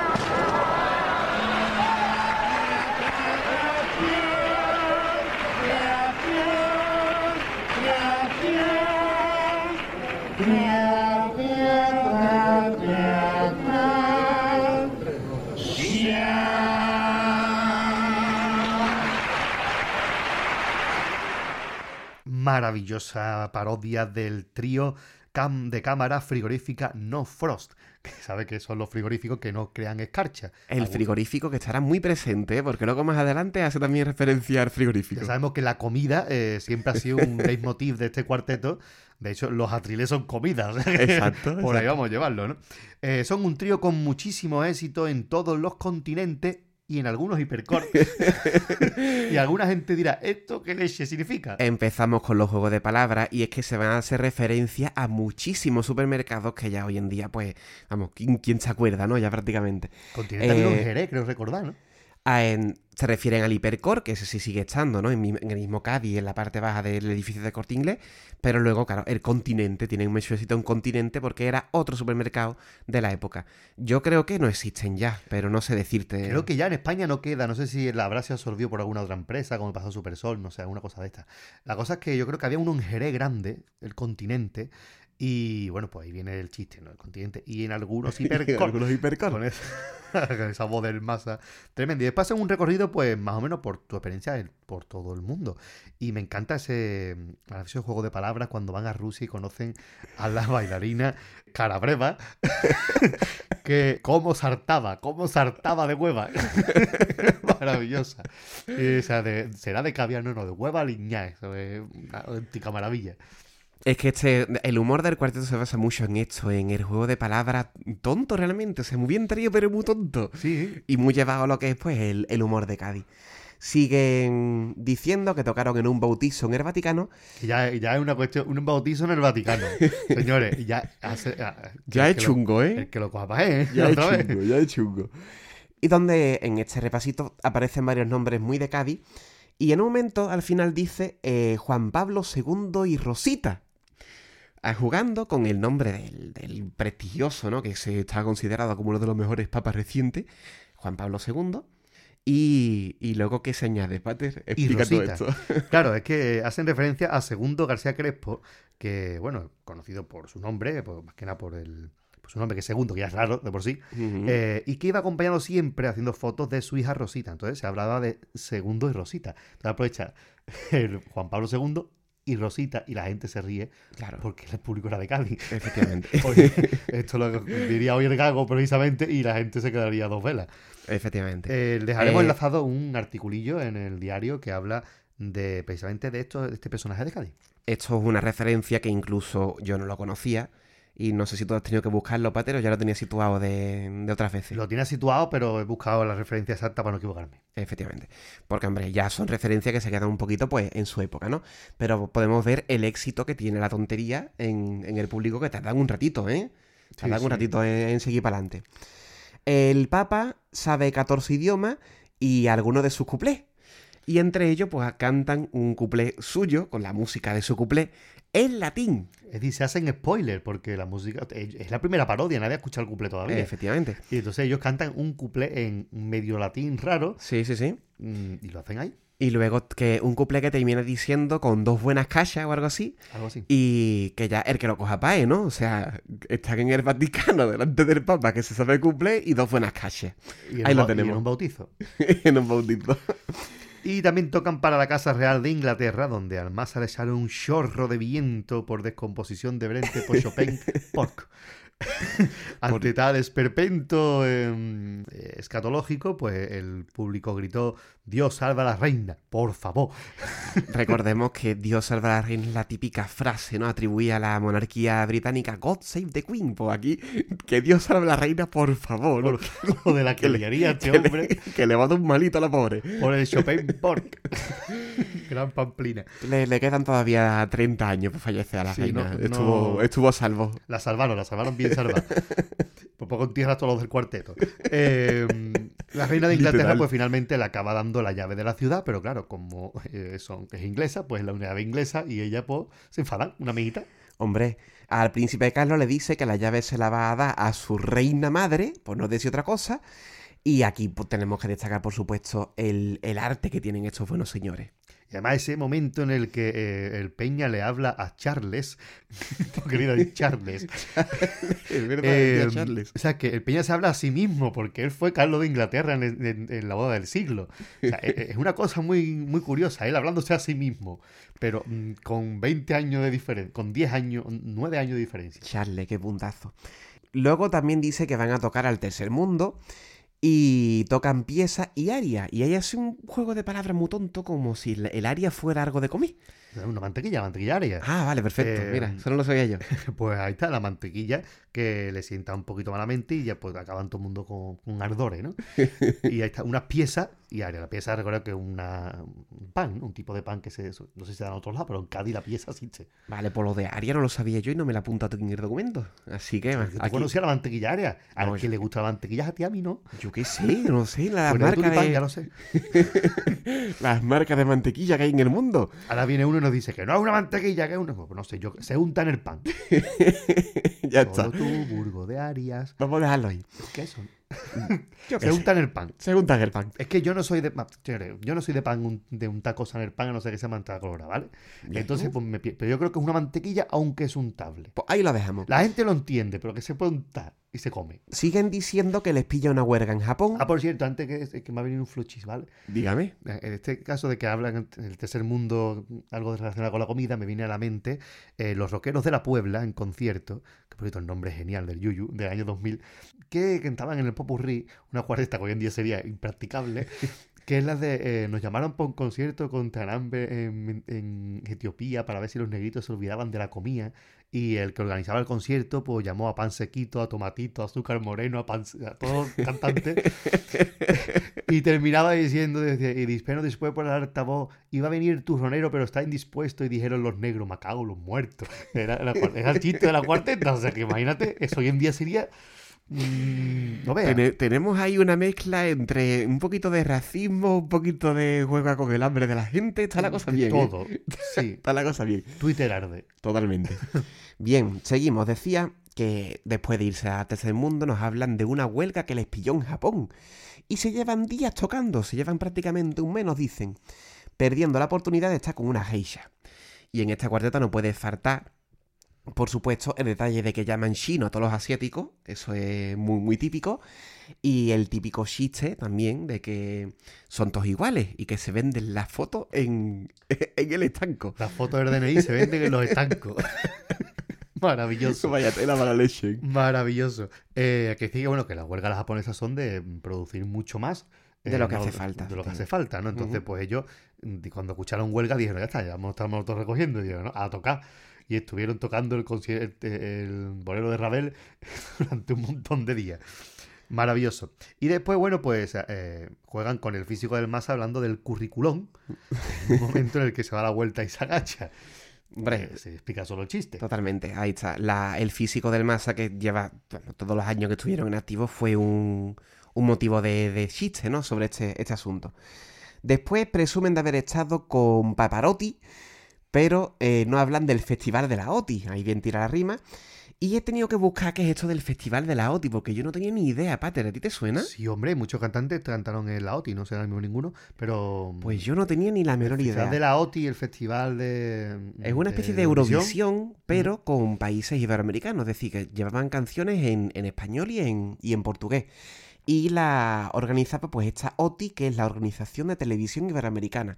Y por cierto, buscando OTI, me he enterado de que hay planes de rescatar Hispavisión, ¿eh? O sea que a lo mejor podemos tener esto. A la OTI, ¿no? Yo no, tengo, no tenía ni idea de, de este Sí, yo sé festival. que hay muchos cantantes famosos que han empezado ahí, no no me acuerdo ninguno, pero sé que mucho me suena de... Participó en el festival de la OTI, o sea que me suena, era como muy sonado en su época. Y bueno, es que bueno, duró unos pocos de años, ¿eh? del 72 hasta el año 2000. O sea que se terminó de emitirse cuando nosotros teníamos en torno a los 11 años. Y es que de verdad que es que no tenía ni la menor idea de la OTI, ¿eh? Yo con, como tengo un puertón dentro, pues sí me, sí me sonaba. Yo tengo un puerta dentro, lo sé, lo digo. Y por eso conozco la mantequilla aria y... Pa- tipo de Pater es un poco bien joven, sí. Sí, sí, sí, di- directamente. Bien. ¿Seguimos? Sí, porque cuando el Peña le dice esto a su maestro, pues el, el Massa lo manda a los Estados Unidos a encalar la Casa Blanca. A encalar la Casa Blanca, ¿eh? Cuidado ahí, ¿eh? Oh, cuidado. Y terminan con el lago de los cisnes. Ofrecen alegro molto vivace moderato ma non troppo, que significa no echarle pan duro a los patos. Maravilloso. Y me acuerdo de. Que de- evidentemente, perdona, un público tan conocedor del, del arte clásico como es el Falla, pues eso dan por supuesto que lo van a saber, vamos. Por supuesto. Y me alegro, me alegro, me alegro, decir yo. Me acuerdo de esto, alegro mano un tropo. Me acuerdo que en la camerata Guatifó decía, me alegro, mano tanto. Decían ellos. Y bueno, alegro molto vivace. Magnífico coro de Nandi Miguel. Hombre, por favor. Y terminan la parodia agachando la cabeza como buenos músicos, ¿no? Ellos ahí saludan al público y ahí es cuando termina. Que es un gesto que van a repetir creo que siempre en, en todos los, en todas las, las partes del repertorio. Es decir, magnífico. O sea, nos estamos riendo, de verdad que no lo hemos escuchado, Es no estamos verdad. escuchando. Y solamente de recordar el arte con lo que lo, lo ejecutan, te tienes que reír. Es que son simplemente magníficos. Es que ese Peña y ese Masa no podían tener más arte interpretando. El Peña es arte puro de Cádiz, el Masa ese torrente de voz, ese contrapunto completamente mm, vasto, tremendo, y cómo se perfilan perfectamente cada uno de, los de los personajes, ¿no? Gaby simplemente da apuntes, mientras que los otros rematan y, de forma muy diferente cada uno. O sea, que están perfectamente eh, metidos los personajes y esto es una joyita. Recuerdo perfectamente, creo que lo comen- comentaste alguna vez, una entrevista a los hermanos Escapachini, donde comentaban que ellos eran conscientes, ¿no? De que, de que eran lo- los segundones, por así decirlo. De que ellas eran los encargados de poner el chiste a los otros. Y es que muchas veces creo que no nos damos cuenta de lo importante de esto, ¿no? De, es también como un ejercicio incluso de humildad, ¿no? De decir, yo voy hasta aquí con dos pedazos de máquinas del cuarteto, ¿qué, qué voy a intentar? O sea, te digo, por, por así decirlo, voy a, voy a querer protagonismo yo. Y de hecho, Gaby hace un papel fantástico, pero dentro de su papel de, pues eso, del el que pone el balón, ¿no? Para que remate el delantero. El payaso serio. Eh, digamos, bueno, podemos remontarnos a los payasos de la tele, ¿no? Donde estaba Gaby, que era el serio, y remataba, pues, Fosforomamente, que era el gracioso, ¿no? Y después, pues, se repartían los papeles. Pues aquí lo mismo, el gracioso y el serio. Lo mismo ocurre eh, actualmente con los cuartetos, por ejemplo, de Morera, donde eh, rematan siempre Morera y Mení, y los demás, pues, van poniéndole el juego, ¿no? Eh, quizás un poquito más repartidos, ¿verdad? En el, el caso de Cuarteto del Gago actualmente, donde casi todo el mundo remata chistes, pero aún así, pues se ve que Miguel Ángel Moreno siempre va un poquito más atrás en cuanto a eso y, y se dedica más a preparar chistes que a, que a rematarlo, ¿no? Pero bueno, en verdad que era el papel que estaba tal cual y como lo hacían tan bien, claro. y es que la sola presencia de ellos dos eh, eh, y de hablar, que ya veremos en la siguiente parodia, mm, como poner a hablar al Peña era que el público se descojonara, Totalmente, totalmente. pues ¿para qué vamos a hacer más? Totalmente. Pero antes de pasar a su parodia tenemos que escuchar dos cupletazos. Y digo cupletazos porque son maravillosos, que no largos. Vámonos con ellos. Blin, blin. Que me gusta el Ariel. Que bien quita las manchas. Las de tinta y tinto Nicanor. Y las manchas de grasa. Trian, ta, ta, tran, tran. Yo quisiera saber si echándolo en el Congreso es capaz de quitar a esa mancha de sieso. Hay que casualidad, ahora guerra mundial. La gente no respeta ni que estamos en carnaval. Trian, trian. Blin, blin. Un sombrero, un gabán, una mancha en la frente, todo un premio Nobel de la Paz, un señor presidente, riapapapón, pom, Mikhail Gorbachev, no viva con tanta pena que los niños Moku te van a decir Marchena. Ay, qué casualidad, ahora una guerra mundial. La gente no respeta ni que estamos en carnaval. Dos pedazos de cuplé. Uno de ellos eh, referido al, al detergente y el segundo eh, refirió a Gorbachev. Y ahora vamos a explicar un poquito. Pero antes, Pater, ese estribillo, por Dios. Ay, por favor. Ese estribillo es, es historia del, del carnaval de Cádiz. Mm, No sabemos en la música al que está referenciando este estribillo, según me has contado tú, es música clásica, ¿verdad? Sí, yo creo es que en su momento eh, Carlos Ordóñez, cuando estaba en Onda Luz, tenía el programa Desde el Paraíso hizo una serie de, programas que eran agrupaciones de la historia o algo así. Y se dedicaban a hablar de agrupaciones concretas y llevaban algunos invitados y recuerdo que uno de los invitados era el Gómez y, y estaban hablando de tres notas musicales. Entonces él comentaba que eh, buscando músicas y tal, pues el estribillo no, no daban con él. Querían meter algo de la guerra, pero no daban con él. Y su, uno de sus hijos pues tenía un pianito de estos que tenían musiquitas grabadas y que una de las músicas era tirarí, tirarí, tirarí, ta, ti, ta, ti, y por ahí mm, sacó el estribillo. O sea que será una música clásica, de verdad, nosotros llegamos a nuestro conocimiento de música clásica a, a tocar, en mi caso, algo con la flauta de Horner, de la funda verde, y, y poquito más, ¿no? Mm, No es que no nos guste, es que no nos ha dado por ahí. Así que si algún oyente, de nuevo, conoce la música, pues que nos lo diga. El estribillo versa sobre la, la guerra, una guerra, Versa con papa. versa con papa, que es la guerra del Golfo, que es un conflicto que duró entre en el 2 de agosto de 1990 y el 28 de febrero del 91. Y fue un conflicto Que bélico todo el mundo sabe que paró por el Día de Andalucía. Evidentemente, está claro, es más importante. Un conflicto bélico liderado por una fuerza de coalición autorizada por, por las Naciones Unidas, compuesta por 34 países y encabezada por Estados Unidos, contra la República iraquí y, en respuesta a la invasión y anexión iraquí de- el- del estado de Kuwait. Wikipedia Dixit. Exactamente. Así que eso se, se vio, porque está 34 países, o sea que prácticamente eh, es una guerra mundial. Exactamente, y además que, que España forma parte de las Naciones Unidas desde los años 50, así que de cierto modo también estaba vinculada con esta guerra, de ahí este de, y la gente nos respeta ni que estamos en carnaval, que es una auténtica joya. Y este estribillo ya todavía, eh, el estribillo en su momento ya lo canta todo el mundo, lo escucharemos en posteriores cuplés, eh, pero mm, a partir del año 2003, que es cuando viene la guerra de Irak, y esa entrada tan injustificable de, de España en la guerra de una manera tan poco popular, por así decirlo, pues se hizo famoso y cada vez que cantaban en contra, la gente, el público reaccionaba cantando este estribillo. Años después, muchos años después, pues reaccionaba cantando este copla, pero con, un, con una diferencia, que es que la gente decía Rian, Rian, Rian cuando son dos Rian. Son dos Rian, efectivamente. Pero que verdad es que queda como cojo, ese. y estamos tan acostumbrados al tercer Rian que nos queda como cojo. Pero eran dos nada más. Es que estamos muy acostumbrados a que sea todo tres. Bien, entonces, ese era el estribillo totalmente mítico, que muchas veces uno, cuando pasa cualquier cosa, yo lo digo, la gente no respeta ni que estamos en carnaval, aunque no estamos en carnaval, pero se viene mucho a la cabeza este, este estribillo. Es uno de esos estribillos míticos que se te clavan. Y los cuplés son ocho líneas. Es un cuplé que, vamos, que no, no te da tiempo a, a despistarte porque te ha perdido la mitad. El primero, como decíamos, es sobre el detergente Ariel, que tiene muchas utilidades. Y no, será, no sabemos si también será capaz de quitar la mancha de sieso que hay en el Congreso. Ahí jugando, como es típico del cuarteto, con el doble sentido de la palabra mancha, ¿no? Exactamente. Sobre la música he comentado que era muy corta. En este mismo, pro- mismo programa, que por desgracia no está en YouTube ya.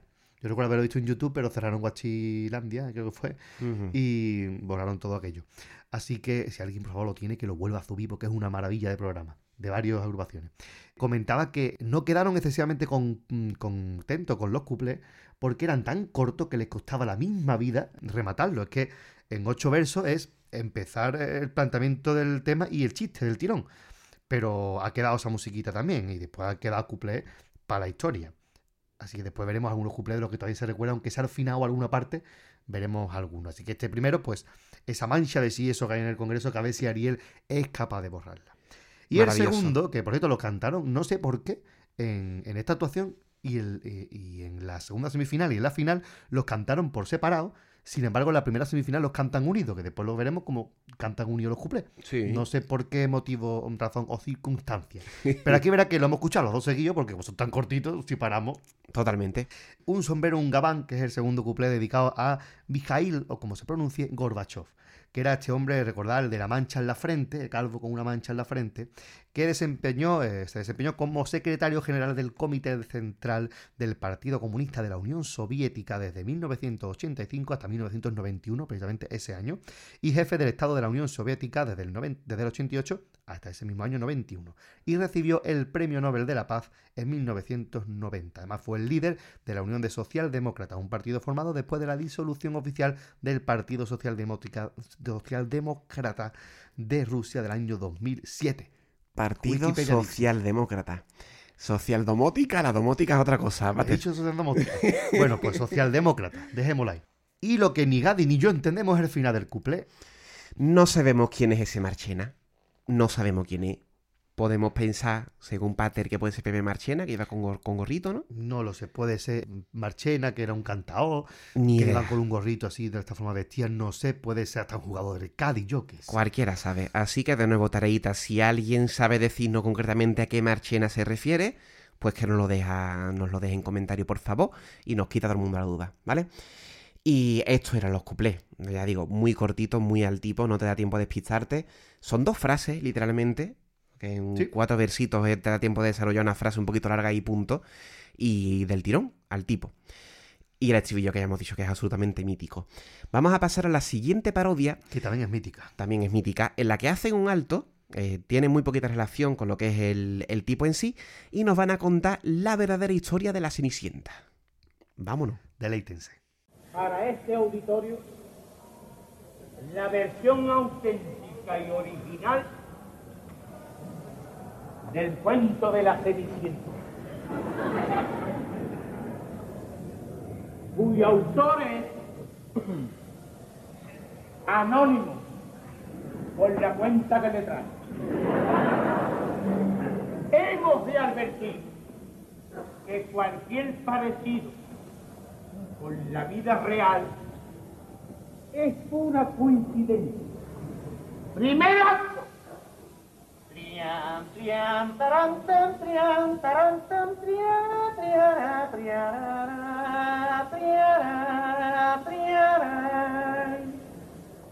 Hace una vez una reina que vivía en un palacio con su marido el rey, su hijo el príncipe heredero y sus dos lindas princesas.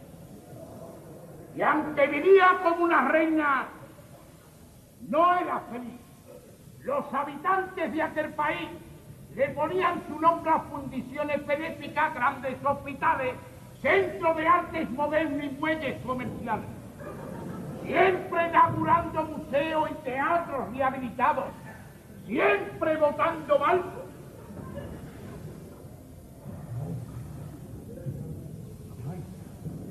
No hay algo de loco.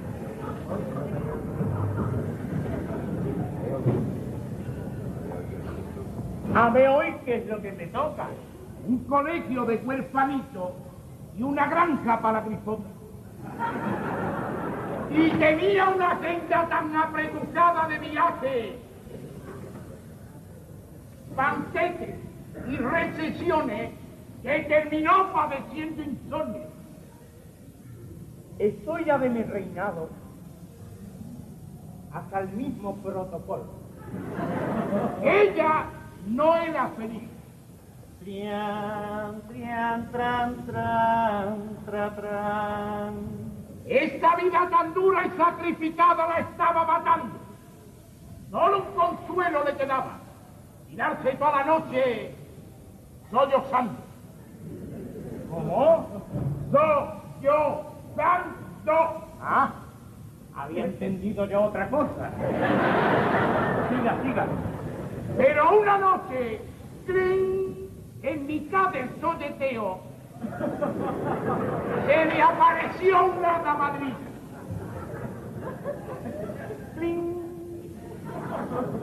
¿Por qué lloras, caracola? Cuéntame tus penas a mí. Dime, reina de las olas, ¿qué es lo que te pasa a ti? Estoy triste y cansada. Quisiera llevar una vida normal, como cualquier aldeana de mi vasto reino. Te concederé el deseo y tu sueño se hará realidad.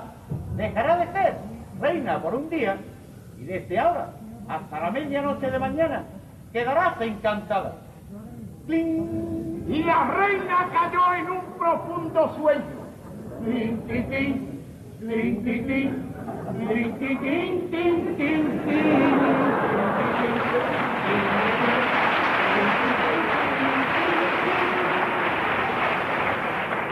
Segundo.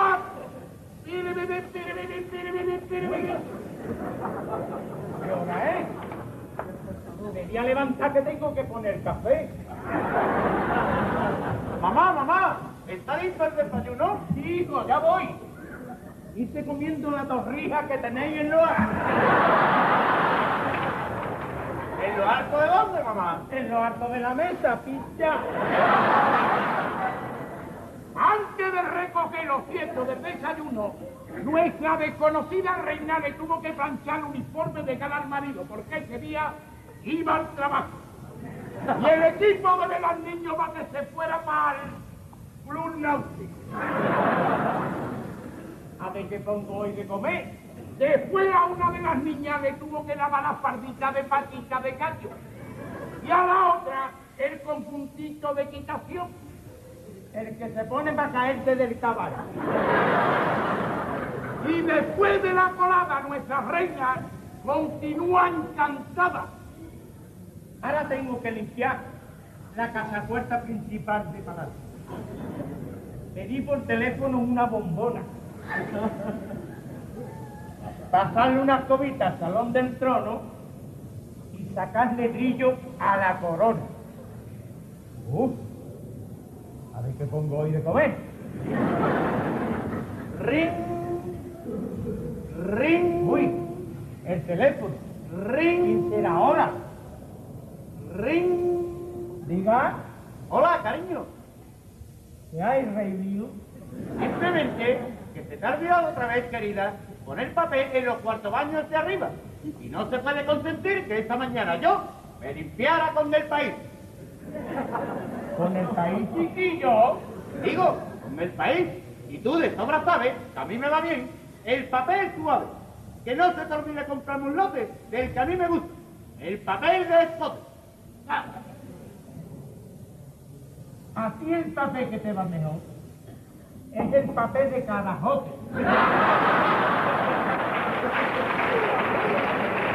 Cuando acabó de soltar ese disparate, se puso a hacer la comida. Sangre en tomate.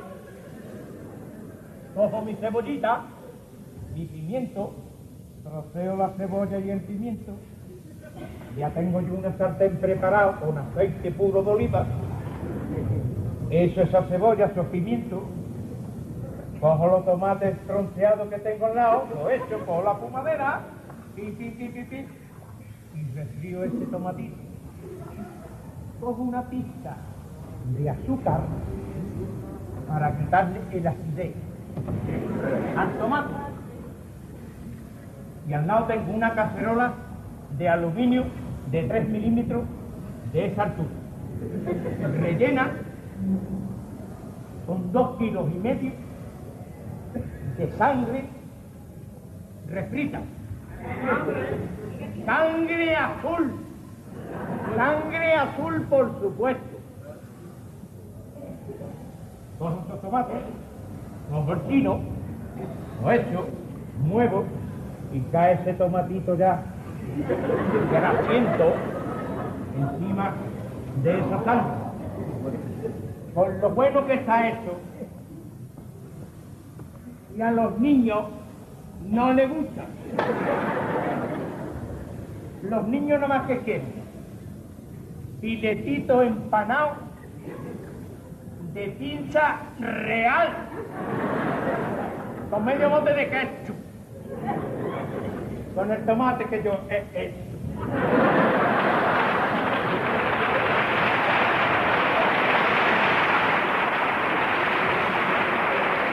Después de almorzar y protestar, después de almorzar y protestar, ninguna de las niñas le quiso ayudar.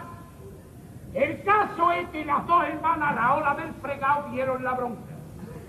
A una no le daba la real gana y la otra, la otra siempre se hace la tonta. Se cargó ella sola todo el fregado y se puso a hacer punto viendo la tele, porque al marido se le antoja un gorrito de lana para la nieve. Me da tiempo antes de irme, Felipe, de echarle de a los pantalones de mi hijo. De mi hijo. Mamá, mamá, cómprame galletas. Sí, príncipe. Sí, príncipe. Que llevó más de tres horas con el carrito dando vuelta en un establecimiento comercial perteneciente a una importante firma multinacional cuyo nombre no decimos por ética profesional. Me tiré toda la tarde en cobrero.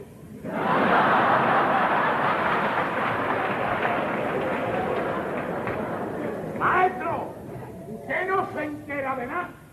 ¿Cómo? A ver si se compra un aparato. Que si se compra barato, baratísimo. Mira, cogí una oferta de queso de cerdo en la sesión de charcutería. Con la compra de un kilo de café, me regalaron un juego de taza. Y a mitad de precio, me llevé cuatro paquetes de comida para pájaros. Para los pájaros que tengo en casa. Tras aguantar en la caja una cola horrorosa, llegó a su casa con los dos pies destrozados y las dos manos garrotadas del peso de la bolsa. Ahora hacer la cena para el padre y para los niños. Ya yo no puedo más. Estoy reventadita. ¿Qué cenamos esta noche, cariño? Lo mismo de siempre, papa frita. Y ya estoy yo acosado.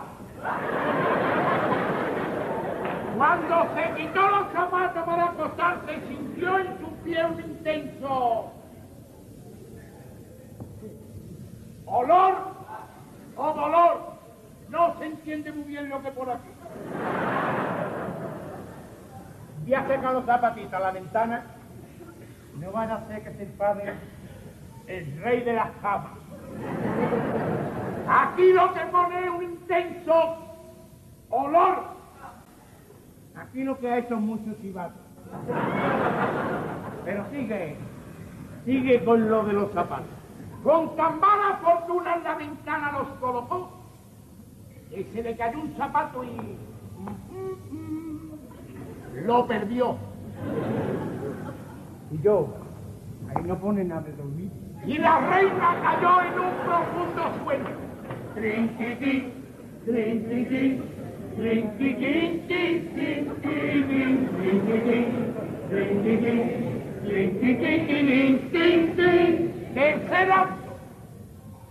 Oh. Las doce de la mañana.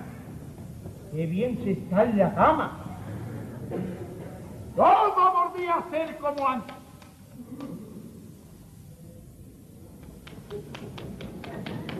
Que le traigan el desayuno. Inmediatamente se presentó en su aposento una doncella con el desayuno la correspondencia y un zapato que habían dejado para ella.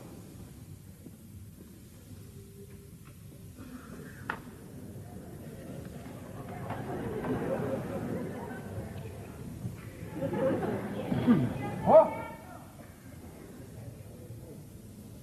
¿Qué hace ese zapatito aquí? ¡Chin! Por fin llegó el momento. Ponte el zapatito en tu lindo pie y todos los días de tu vida serán como el ayer. ¡Chin! ¿Como el ayer?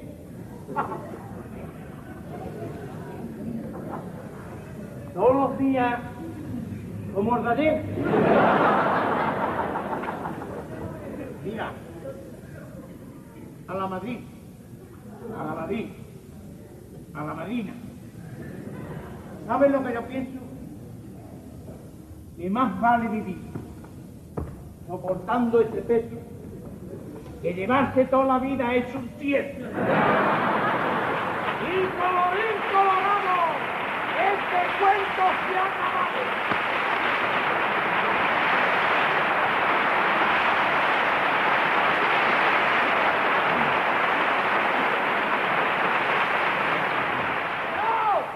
No, no se ha acabado. Este cuento no se ha acabado.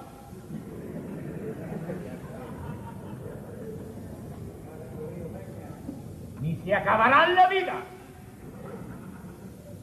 Ah, ya que este zapatito no me lo pienso poner. Señores, el que lo come.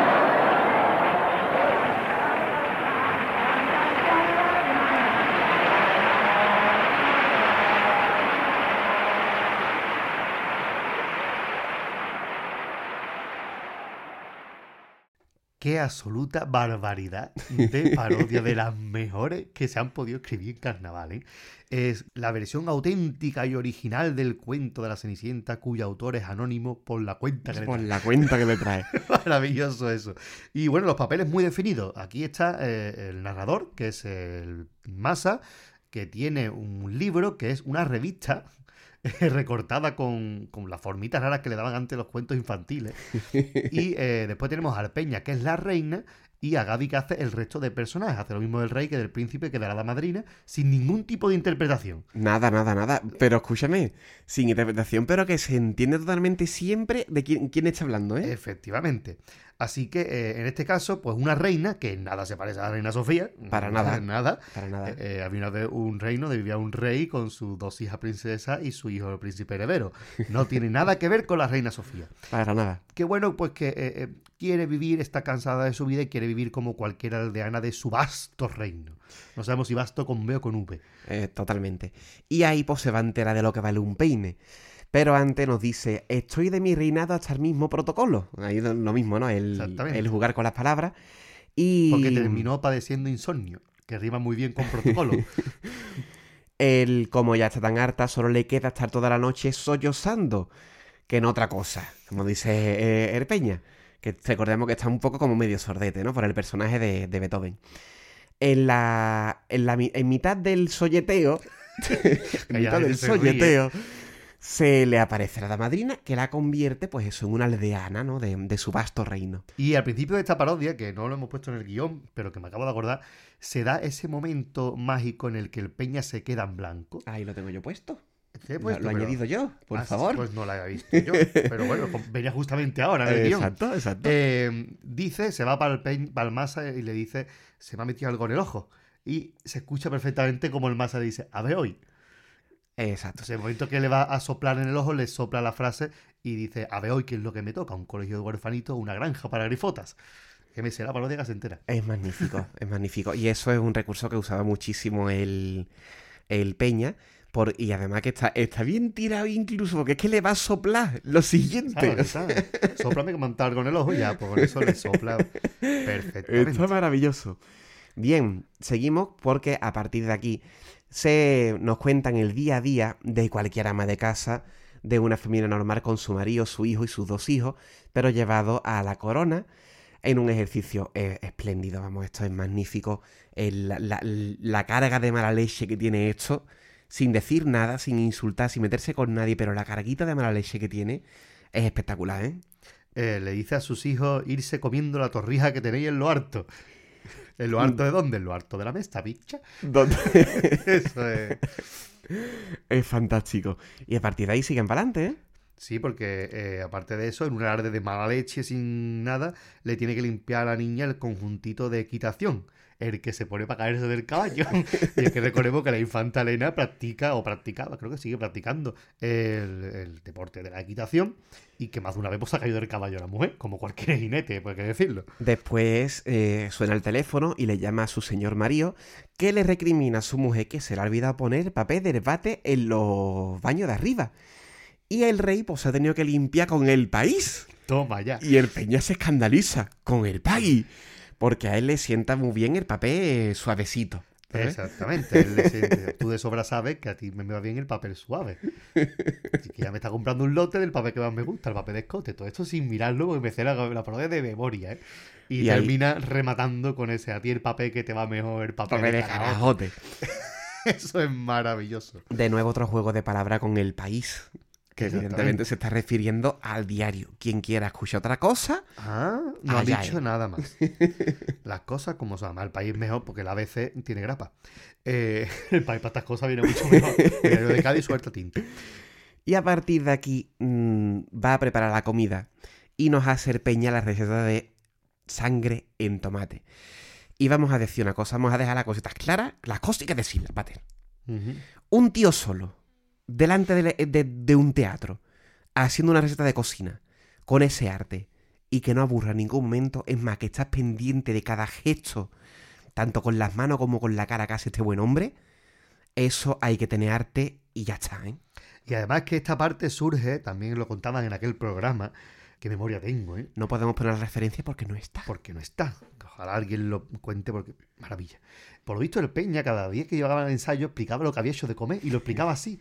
Y como se tiraban al suelo, podían, esto hay que meterlo sí o sí. Entonces le dejaban y jamás hizo dos veces igual esta parte del repertorio. Porque él cada día explicaba la sangre en tomate de una forma diferente.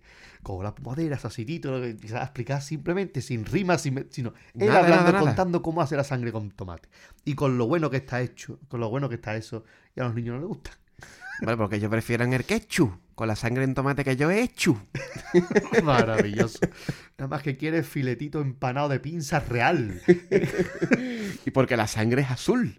Por Dios. Evidentemente. En azul, por supuesto.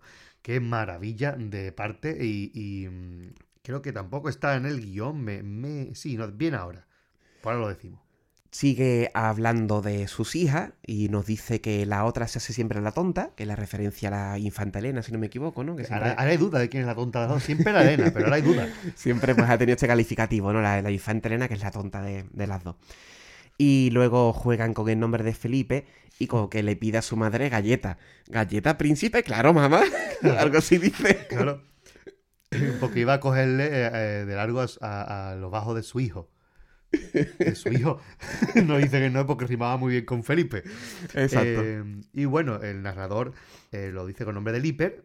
Pero bueno, ahí está. Y dice, eh, no vamos a decir el nombre por ética, comer- por ética profesional, no vamos a decir el nombre de la empresa comercial. Y salta el peña. Me tiré toda la tarde en Cobrero. Cobrero. Que era un supermercado Que- que también había en la época. que esto es muy típico, ¿no? Para que, para que se nombre el nombre, se diga el nombre de alguna marca, supermercado o empresa, lo normal es que patrocine, ¿no? Es lo que sea. Pues él nada, él le da igual, se pasan de lo de Felipe a esto, ¿no? Cuando el niño le pide la- las galletas, pues la madre se pega todo el día en cobrero. Y es más, aquí hace como una alabanza, ¿no? De los precios, porque dicen hasta que le regalan cosas, que eso es algo impresionante. Exactamente.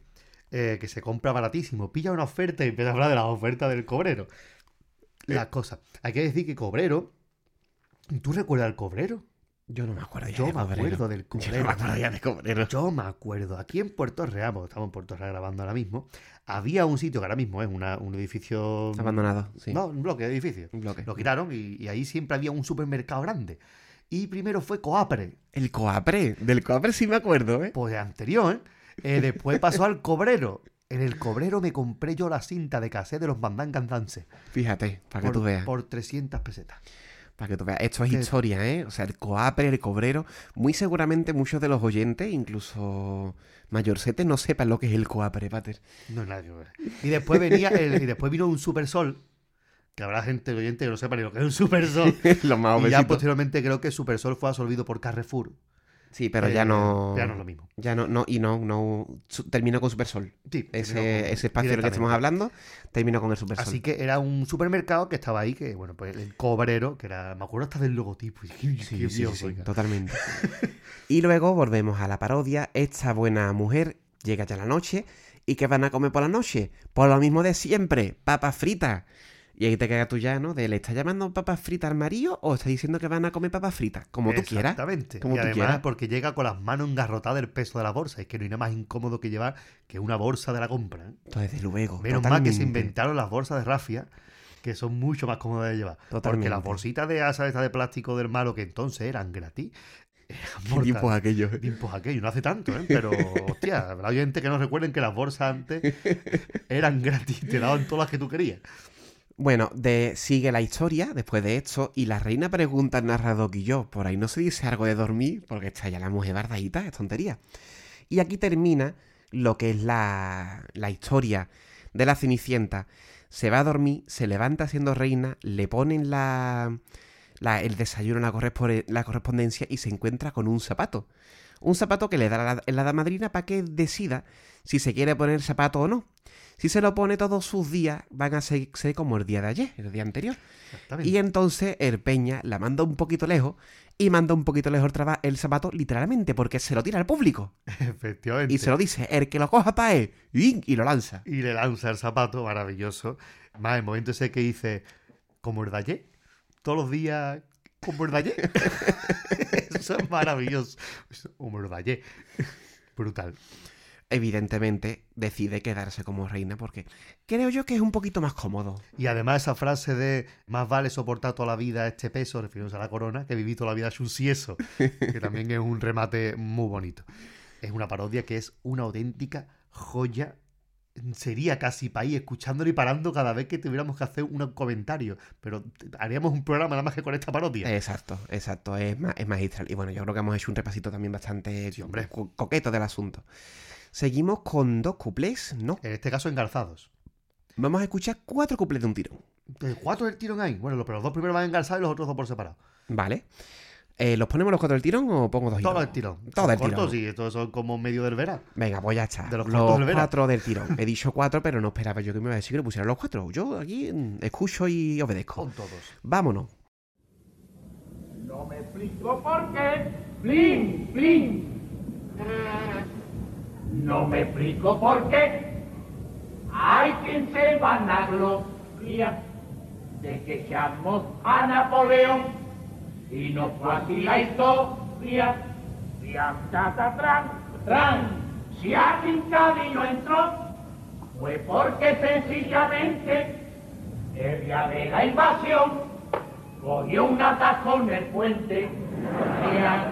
Hay que casualidad, habrá una guerra mundial. La gente no respeta ni que estamos en carnaval.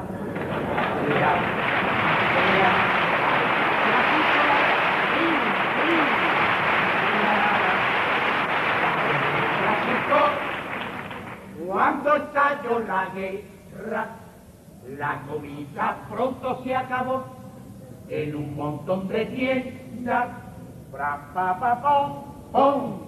Mi prima y mi perdón, buscando entre los estantes, solo pude trincar la porra del vigilante. Decían, Ay, qué casualidad, habrá una guerra mundial. La gente no respeta ni que estamos en carnaval.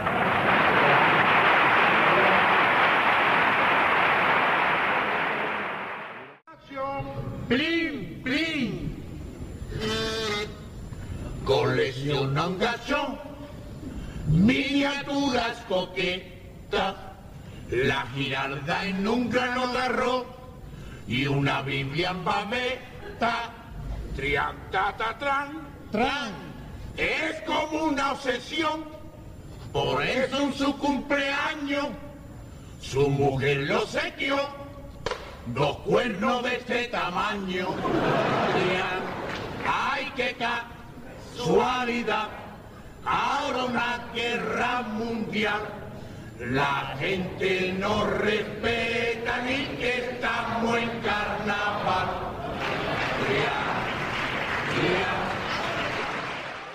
Plin, plin.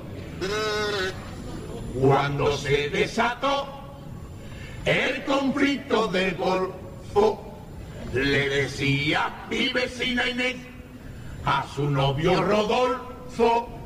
Piam, pa, pa, pom, pom Hussein es capaz de atacarnos de inmediato. Sácate ya el misil y apúntame al Emirato. Decían, ay qué casualidad. A una guerra mundial. La gente no respeta ni que estamos en carnaval.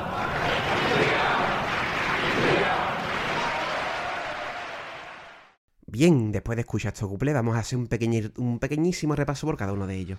El tercero, primero que hemos escuchado ahora, relaciona el hecho histórico con la derrota a, a Napoleón. Bueno, que ese es histórico, perdón. Relaciona un hecho histórico, que es la derrota de Napoleón. Ahora sí me estoy explicando bien, Adrián. Con algo corriente y habitual, como es el ataque en el puente Carranza. Que recordarán, e hicimos a- alusión a esto hace pocos programas, de hecho, ¿no? Del el carril reversible del puente Carranza y como eso, pues. mm, El carril irresistible. el carril eh, irresistible. lo he enterado, lo he Ahí va. Enterado, ¿eh? Que, ya digo, permitió respirar muchísimo el puente Carranza porque los atascos que se liaban ahí eran impresionantes. Entonces, claro, ¿cómo va, Pater, tú atento, cómo va Napoleón conquistar Cádiz? Con esos atascos en el puente, hombre, por Dios. Efectivamente. y tengo dos fluchis. Venga, pégale. Venga, el primero de ellos tiene que ver con Martínez Ares y su disco De Cae Siempre Cae. Disco muy recomendable de Tanguillo con la comparsa Martínez Ares y Antonio Alemania. Muy recomendable. Pues ahí tiene uno, uno de los tanguillos es eh, Hay Napoleón, viniste a caer enero, eh, había algo en artillero, la historia de España miente, no, no entraste en calle ese día que te cogí un atasco del puente. Ah, mira, pues, por ahí viene. eh, totalmente. No sé si Martínez lo copió de aquí o eso es un tanguillo más antiguo. Creo que los tanguillos son casi todos de Martínez Ares, así que Martínez lo cogería de aquí, imagino. Puede ser una y referencia. segundo fluchis, Dale. el estribillo de Napoleón Pepe Botella. Vámonos con ella, al que hice referencia en el programa anterior, quiero recordar.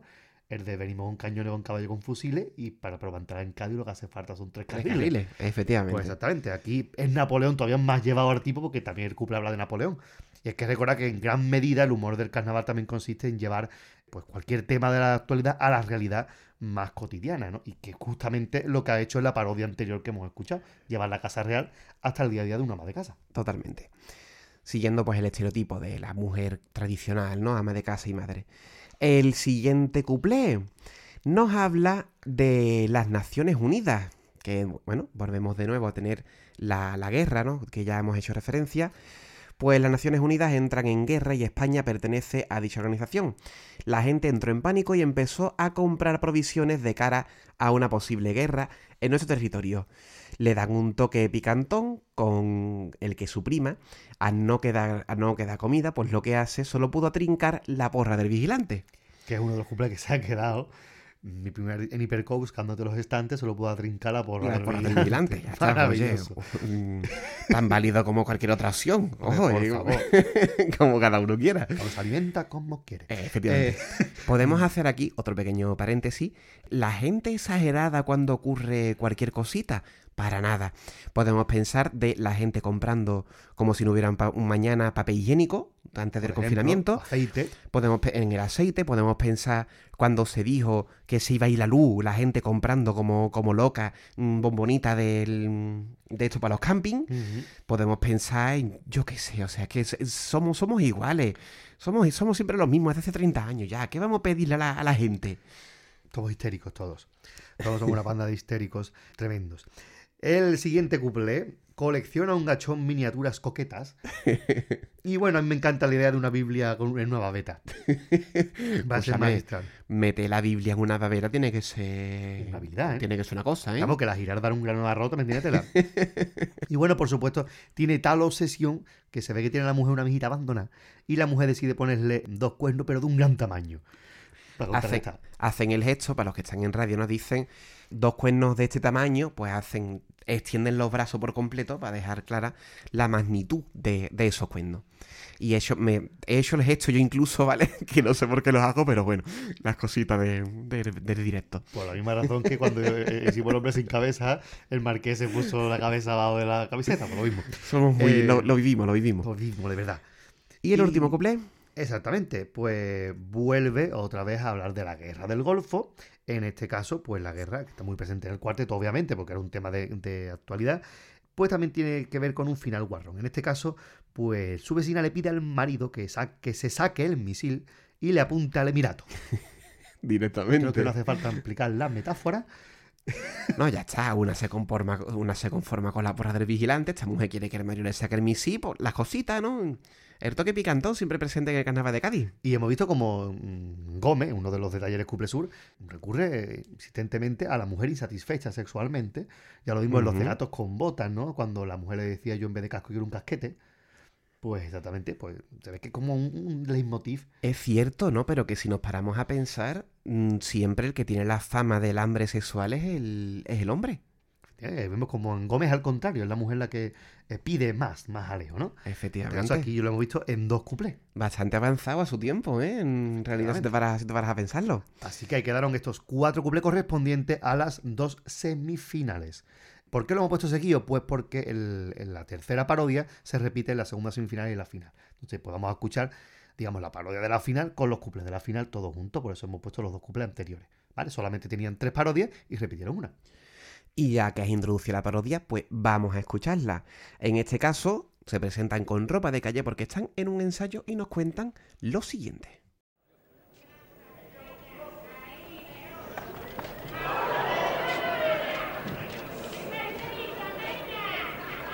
Profesor,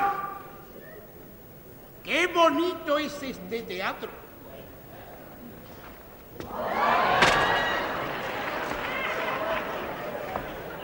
Y no vea la acústica que tiene. ¡Kiki! ¡Eje! Y ahora porque hay nadie. Ya verá mañana cuando el teatro esté lleno ¿Cómo suena esto? Y siendo de la época de los moros, como que está tan bien conservado, profesor.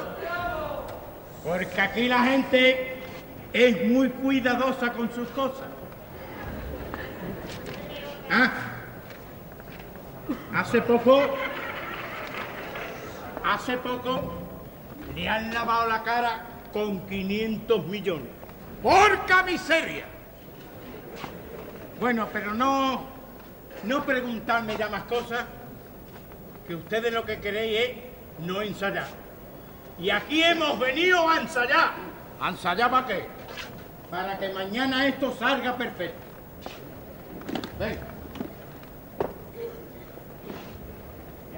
Partitura número 6. Renglón número 2. Donde hay una redondelita negra agüedada con un palito sin para arriba. Ahí. Taratatiana. Un, dos, tres. Taratatiana. Taratatiana. Taratatiana. Tatiana. Tatiana. Taratatiana. Tatiana. Tatiana. Menos mal que estamos solos. Esto no tiene contrapunto. No tiene armonía. Esto es un churrete. Venga. A ver cómo son ahora. Taratatiana. Un, dos, tres. Taratatiana. Taratatiana. Taratatiana. Tatiana. Tatiana. Taratatiana. Tatiana. Tatiana. Taratatiana. Que no, Joé, que no. Profesor, no se sofoque usted tanto que todo lo que estamos ensayando es para nada. ¿Para nada por qué?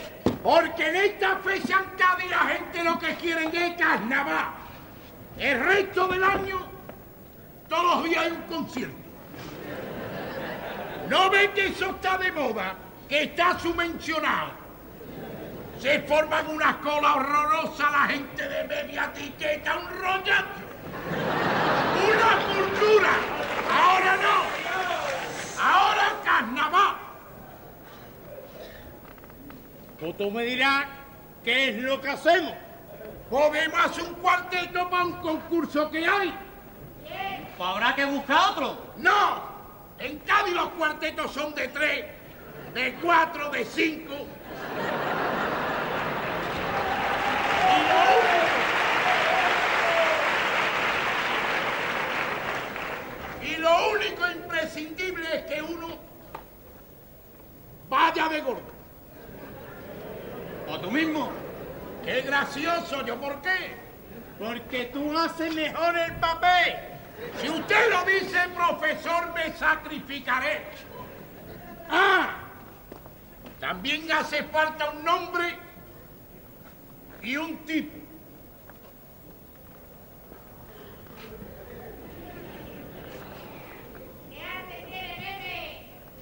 A ver, quitárselo al seis que voy a una cosa.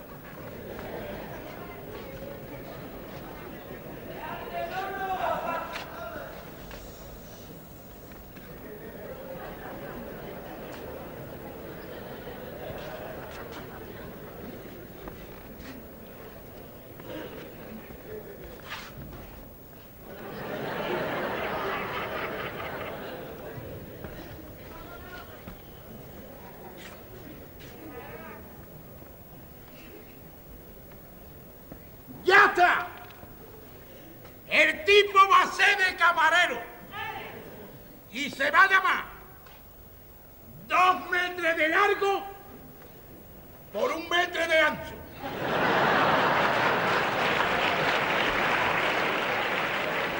¿Y estos cuartetos qué música ejecutan? Música ninguna.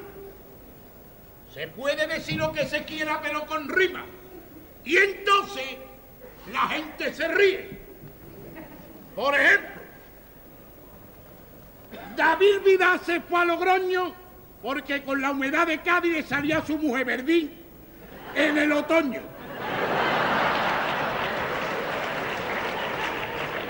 Pues yo no le veo la gracia. Por público se ríe con eso.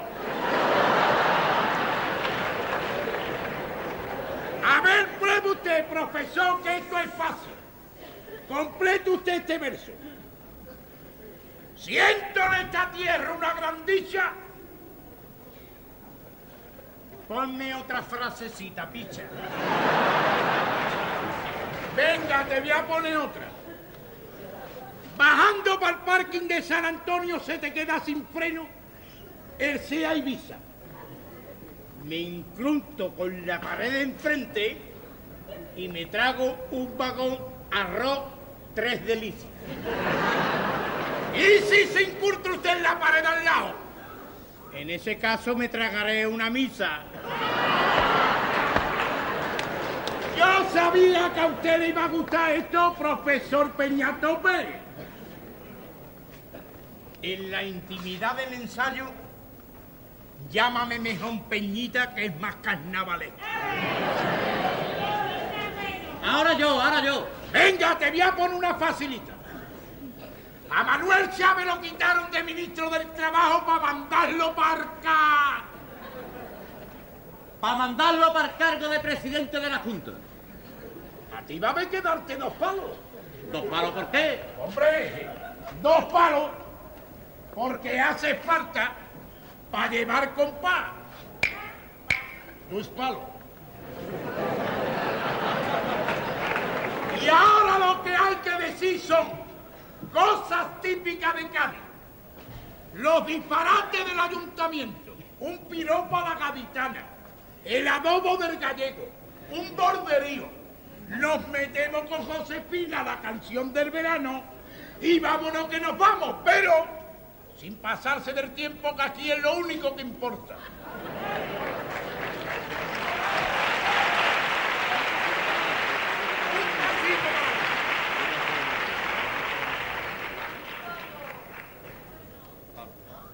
Palo. Tres maravillas tiene Cádiz con las que hay que morir. El balneario de La Palma, la fábrica del tabaco y más de medio pirulín.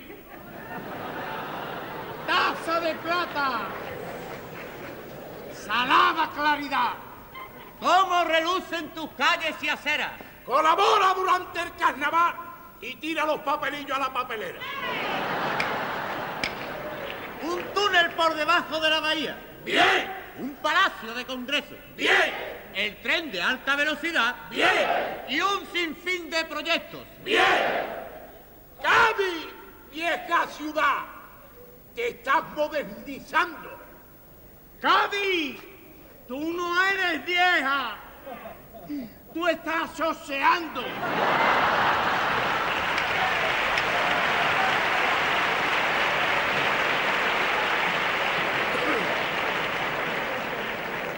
Gaditana de mis amores, ar de las flores me recuerda tu olor. Ten cuidado que aquí las flores es el nombre de un freidor.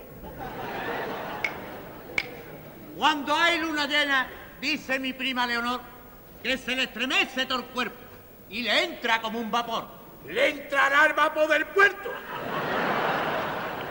¡Qué cosa más ordinaria! Veáis que le al ferry de Canarias.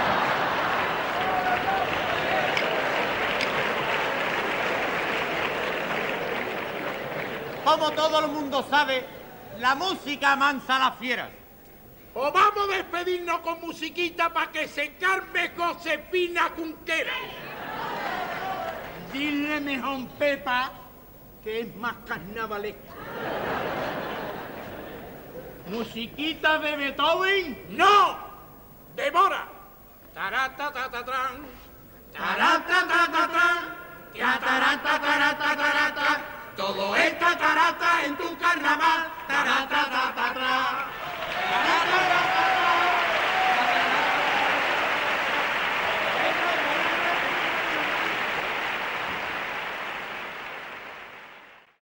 Esta es otra de las parodias que, que, si bien se recuerda más casi la de la Cenicienta, es verdad que esta se recuerda muchas frasecitas porque tiene grandes sentencias eh, a lo largo de su trayectoria. Pues eh, como bien ha dicho, pues se presentan con ropa de calle ensayando en el teatro antes del estreno, que va a ser al día siguiente. Y bueno, pues se asombran del buen estado del teatro, eh, de la buena acústica, aprovechan para hablar un poquito de la obra, ¿no? Porque le han lavado la fachada con 500 millones. Va. Eh, miseria, esa voz del masa. Y bueno, pues una maravillosa definición cuando empiezan a ensayar, cuando dice partitura número 5, renglón número 2, número dos. donde hay una redondelita negra huepada con un palito así para arriba. Es- Eso, es- esto es, es técnico, ¿eh? Sí, sí, sí, totalmente. que traducido resulta una negra. No una negra de persona de color negro, no, no, no. Una negra, lo que es la, la, la simbología musical, ¿no? Una negra. Nota musical negra, vamos, que sabemos que Es maravilloso. es el doble de una corchea y la mitad de una blanca. Exacto. Una Hasta redondelita en eso negra. la música es racista. La, la sociedad es racista hasta en la música. Es cierto. Porque la negra vale la mitad que la blanca. Es verdad, es verdad. ¿Qué cosa? Una redondelita negra ahuevada con un palito así para arriba. O sea, es que la definición es brutal. Ahí. Más remata con el ahí. Maravilloso. Y el ensayo, pues no va bien, no se terminan de concentrar. Y el Massa mm, propone que lo que hay que hacer, que están ensayando para nada, porque está, en esa época lo que gusta en Cádiz es carnaval. El resto del año, todos los días hay un concierto y la gente se pone de media etiqueta, pero ahora carnaval. Carnaval. Y además creo recordar que, que en su momento Canal Sur Radio, creo, o, tele, recurrió el ahora carnaval como uno de los eslogans así que metían entre medio de los spots publicitarios. Ah, qué y bueno. era este, este grito de- del masa de ahora carnaval. Qué bueno. Bueno, pues empieza a hablar, ¿no? Que si el cuarteto tal y cual. Y llega un momento en el que hay un silencio después de que el Massa pida que se quiten los jerseys. ¿Por qué ese silencio? Porque efectivamente se quitan los jerseys, uno de ellos literalmente, ¿vale? Porque mm, Massa lleva como un chalequito, otro lo lleva sobrepuesto, pero otro se tiene que quitar el jersey y empiezan a ponerse una servilleta encima del brazo. Y entonces ya es cuando continúa la parodia diciendo el nombre, eh, el tipo y el, y el nombre que van a llevar este cuarteto de ellos. Porque van ahí de camarero. Y deciden llamarse dos metros de largo por un metro de ancho. Hay que decir que, que- que abajo de- del jersey llevaban pues lo que es eh, la camisa Claro, del claro, chaquet, claro. ahí esa elegancia, ¿no? Y, y toda la parodia gira en torno a una crítica a la modalidad de cuartetos y al carnaval en sí. Podemos entroncarla casi con la parodia aquella tan crítica de ser o no ser al carnaval que también estaba pasando. Esta Ujú. quizá es un poquito más light. Esta es más suave, sí. Pero también ahí hay un trasfondo curioso, sobre, Sobre- todo a la modalidad de cuarteto. Y sobre todo con ese final, ¿no? Cuando hablan del cuarteto, cuando nos dicen lo más importante aquí es que no se salgan de tiempo. Porque Por quiero el- recordar que este cuarteto lo penalizaron. Porque ya, siempre tenemos esta cosa, ¿no? De la penalización por tiempo, de lo cual Gago sabe un poquito del, Morera ya todos los cuartetos le han penalizado tiempo. del asunto, que es lo más importante, ¿no? Parece que lo único importante da igual la gracia, da igual todo, da igual que el público esté X tiempo riéndose, que lo importante es el tiempo, que no te salga de tiempo. Exactamente. De hecho, este año, eh, el concurso de romancero, por ejemplo, se optó por eliminar el límite de tiempo. Porque es verdad que tú veías romancero, tú miras en YouTube después el vídeo y dices, si este romancero dura 20 minutos, claro, ponte a contar, quita los minutos de, de risa y te salen 15. Exacto. Entonces, para no tener que estar contando que se. Porque, claro, yo entiendo que tú tienes un tiempo, pero si tú paras el cronómetro, la risa. Yo entiendo que te pases de tiempo si tú estás todo el tiempo hablando, pero si está la gente riéndose y aplaudiendo y riéndose, eso no pasarse de tiempo. Efectivamente. Hemos visto penalizaciones, sobre todo, principalmente a Morera muchas veces, porque se han- es que se han pasado tres segundos, coño, sí que estaba la gente mea de risa, que van a hacer? ¿Van a hablar por encima de la gente que no se va a escuchar para que no pasarse de tiempo? Exacto. ¿Qué sentido? Las cositas. Bueno, eh, destacamos aquí algunas partes del, del final, eh, cuando en ese, es mitiquísimo ese momento en el que dice, Cádiz, bella ciudad, te estás modernizando. Cádiz, tú no eres vieja, tú estás chocheando. Es Eso maravilloso. es maravilloso. Y luego nos siguen hablando de su prima Leonor, que, que le da un vapor, el vapor del puerto. Esto lo decían un poquito antes, creo, no, no recuerdo ahora mismo. Le entra un vapor del puerto que dice que es mejor que es mejor eso que le entre el ferry de Canarias. El que lo coja él. Es una parodia donde el arte está por encima de todo. Eh, lleva la parodia de una manera magistral y mm, terminan pues, otra vez haciendo referencia a Josefina Junquera y terminan no con música clásica, sino con una canción conocida como es Ven Demórame otra vez, que hemos estado buscando antes de quién le eche esa canción, pero la mayoría de vosotros, vosotras y, y, segura- y vosotros, seguramente es ellos. Seguramente también. ellos pues la conocerán de mm, Azúcar Moreno, que recuerdo que aquel entonces pues ya está en Eurovisión, ya eran unas artistas muy conocidas en su época, y lo siguen siendo todavía. Sí, sí, sí, hombre, desde luego. Y aquí quedó pues esta tercera parodia, otra absoluta genialidad de, de este cuarteto. Y pasamos a los últimos cuplés, cuplés séptimo y octavo, Cuples de la final. cuplés de la Que final. se han quedado los dos, ¿eh? Hombre, por favor, es que esto es maravilloso. Así que sin más, vamos a escucharlo. Póntelo, pónselo, plin, plin. Póntelo, pónselo, qué campaña más dura. El condón es pecado mortal, han gritado los curas. Trian, tran, tran, tienen que defender que nazcan muchos chiquillos, porque yo creo que les encanta un monaguillo. Trian, ay que casualidad, ahora una guerra mundial. La gente no respeta ni que estamos en carnaval. Trian, trian. Uno cargo del top y otro con muchos pelos. Y digo, ¿y en dónde ir a buscar a esos dos extranjeros?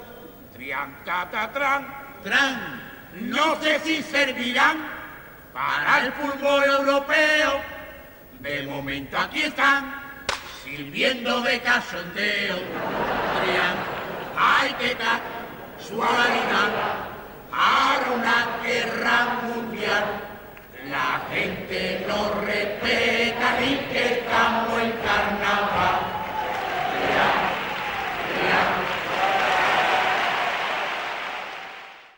Ahí están los dos cuplés que, como adelantaba el pater, se han quedado. El primero, póntelo, pon, eh, eh, sí, póntelo, pónselo, que hace referencia a una campaña que tengo entendido, según, eh, no sé si lo leí en algún lado, por referencia, no lo sé, ¿vale? Pero el caso es que he escuchado que fue una, campaña muy potente en, en la época y muy exitosa, ¿de acuerdo? Este póntelo, pónselo. Es una campaña del Ministerio de Sanidad para promover el uso del preservativo entre los jóvenes. Eh, fue un spot de la agencia Contrapunto y el final del, del lo diré, el final del couple pues lo, lo entronca con la iglesia porque a los curas no le conviene que la gente se ponga preservativo porque claro, van a quedarse sin monaguillo. Efectivamente. Y el que lo pilló, lo pilló, ¿eh? Ya está, ya Las está. cosas como son. Eh, Dejaremos enlazadito el anuncio para que la gente vea, ya digo, esta campaña publicitaria tan importante en la Lo época. importante es que el primer premio de Chirigota también lo llevaba en el popurrí con ese Ten cuidado mi principito sin papel no tocar pito. Que cantaba con Póntelo, pónselo, póntelo, pónselo. Pues ahí te lo tenemos, ¿no? Hay que decir que, bueno, que estamos en el año 91, los años 80 habían sido bastante nefastos, tanto en cuestiones de drogadicción como en el caso del SIDA. Sí. Y bueno, pues en estos años la, eh, el Ministerio de... Bueno, el gobierno en general pues tomó varias campañas muy potentes contra la droga, contra el SIDA, eh, a favor del uso del preservativo, para concienciar a una sociedad que no estaba preparada de pronto para, mm, sin tanta información, para esa libertad que le vino, digamos, ¿no? Exacto, tantos años de represión, de pronto le viene la libertad sin ningún tipo de información y bueno, podemos hablar, hemos hablado muchas veces, ¿no? De, de que casi se perdió una generación por Sí. culpa de la desinformación. Pues aquí, precisamente este tipo de eslóganes, pues hacían referencia a, la educación que tienen que recibir. Además, era un eslogan muy de jóvenes, porque si ven el anuncio, es un grupo de chavales pues, que pueden tener 15, 16 años, eh, como en un colegio, y aparece el profesor con un preservativo y dice, ¿de quién es esto? Y empiezan a salir uno a uno diciendo, mío, es mío, es mío. Y termina con el póntelo, pónselo, ¿no? Recomendando pues el uso del preservativo. Aquí no está nada mal. De hecho, otro paréntesis, eh, el tema del SIDA siguió coleando porque ya digo, mm, soy del 89 y recuerdo una serie que ya tanto no me llega a la memoria si fue al salir de clases o compañero, que tiene que estar más o menos por esta fecha. Creo que es más bien compañero, Creo que compañeros se tra- tra- trabaja En más el- este tipo de temas. en el que se había un chaval que tenía SIDA, cogió SIDA, y, y- y educaban, creo recordar que de forma bastante certera de lo que implicaba, ¿no? A, a nivel social, a nivel de todo, lo que implicaba tener el, el SIDA. O sea que mm, fue un tema, ya digo, como, como bien acaba de explicar el pater, de mucha importancia social como, bueno, como, como requería el, el asunto, ¿no? Y además una enfermedad como el SIDA muy estigmatizada socialmente. Y me viene a la mente pues e- el magnífico compositor de música de esas bandas sonoras impresionantes de Disney, de la, banda- la Bella la Bestia, etcétera, que eh, ocultaba, Disney ocultaba su enfermedad del SIDA para que no se relacionara con películas infantiles. Y el hombre murió antes de que se estrenara La Bella y la Bestia y le dieron eh, el Oscar póstumo. Había muerto de SIDA y se estuvo ocultando que estaba enfermo, primero porque se relacionaba con la homosexualidad, que todavía entonces estaba muy mal vista por un gran parte de la sociedad.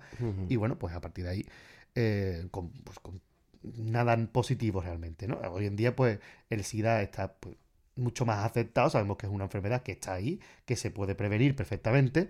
Eh, cada vez menos gente muere de SIDA, por lo menos en nuestro primer mundo, por así decirlo. Ujú, Sí, sí, sí. Y, y me viene, por ejemplo, a la mente, no un fluchis precisamente carnavalero, pero la canción Comiéndote a besos de Rosalén, que es una preciosidad de canción que trata sobre el SIDA.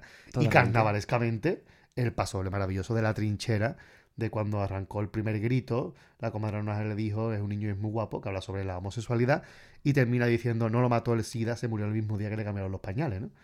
Ese estigma de la, de la homosexualidad, ¿no? Pues ahí tenemos presente dos fluchis, uno musical y otro musical carnavalesco. Muy bien, maravilloso. Vamos a ir terminando. extendido, ¿eh? Hombre, por A favor. Ocho versos nos ha dado aquí para dos horas hablando. Vamos a terminar con el repertorio del cuarteto porque vamos a escuchar el popurrí. No, espérate, que nos queda comentar un cuplé todavía. Ah, nos queda un Nos perdón, queda me lo he que ha- saltado. Que ha, servido también para. Se ha quedado en la historia. Uno calvo del todo y otro con muchos pelos. Que se refiere Eh, a dos fichajes del Cádiz. Deri, Derticia, que es el calvo, y también Indio Vázquez, que es el que tiene muchos pelos. Eh, de hecho, en este momento estarán ustedes viendo en el montaje una foto de Peña con los dos susodichos. Ah, maravilloso. Eh, este cuplé se ha quedado, es muy recordado de este, de este cuarteto.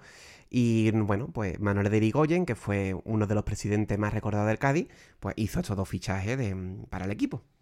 Exactamente. No Como siempre, de nuevo, perdón, una temática recurrente ¿no? dentro del carnaval de Cádiz, lo que es el fútbol y el, el Cádiz que tantas pasiones levanta. Pues aquí lo tenemos presente. No sé si servirán para el fútbol europeo, por lo menos aquí están sirviendo de De cachondeo. cachondeo. Maravilloso.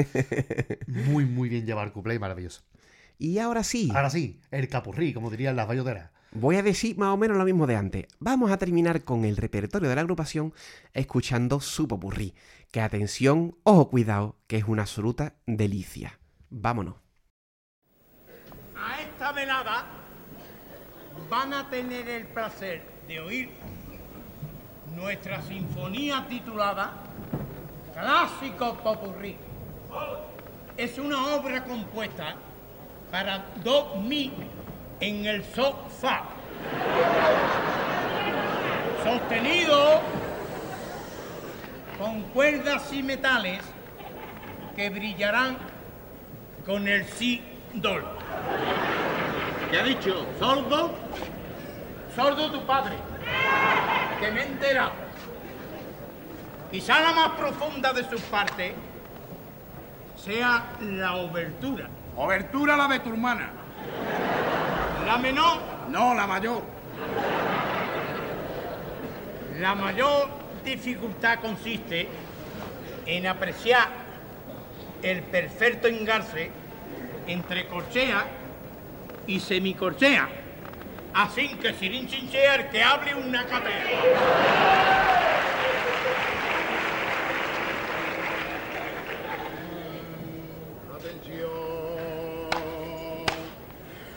Atención, si vous de concert, plato forte de nuestro menú. Como venga ha sido elaborado para exportarlo al mercado común. Y por eso hemos hecho esta lengua con chufle que aquí se entiende bien, porque está en la cuna del saber, saber, saber, saber, saber, saber, saber. Con papa, con El maestro siempre ha sido un gran virtuoso del violín y desde que era pequeñín se le estaba ya viendo venir. Con sus amiguitas por la tarde practicaban muy pillín dentro del temblete del jardín. Les tocaba el chiquitín. Plin, plin. Hay un comisario en la Expo 92, pero ya hace falta todo el 092, que si logotipo, que si microclima, todo lo resuelve una comisión. que le gusta una comisión? Construcción, pabellón, un recortar presupuesto, quita y pon del tirón y echa menos hormigón. Pellón, si abarabapín, pim pom, si abarabapín, pim pom. Siempre se repite la misma canción. El más listo es el que llega y se queda con todo. Se queda con todo, se queda con todo. ¿Qué pae? Yo soy el director. Racatacatín, Pim pom, racatacatín. pim pom. Hay una primitiva. Hay, aunque sea sin bote. Yo no la quiero pa' mi triatra. Yo la pienso repartir.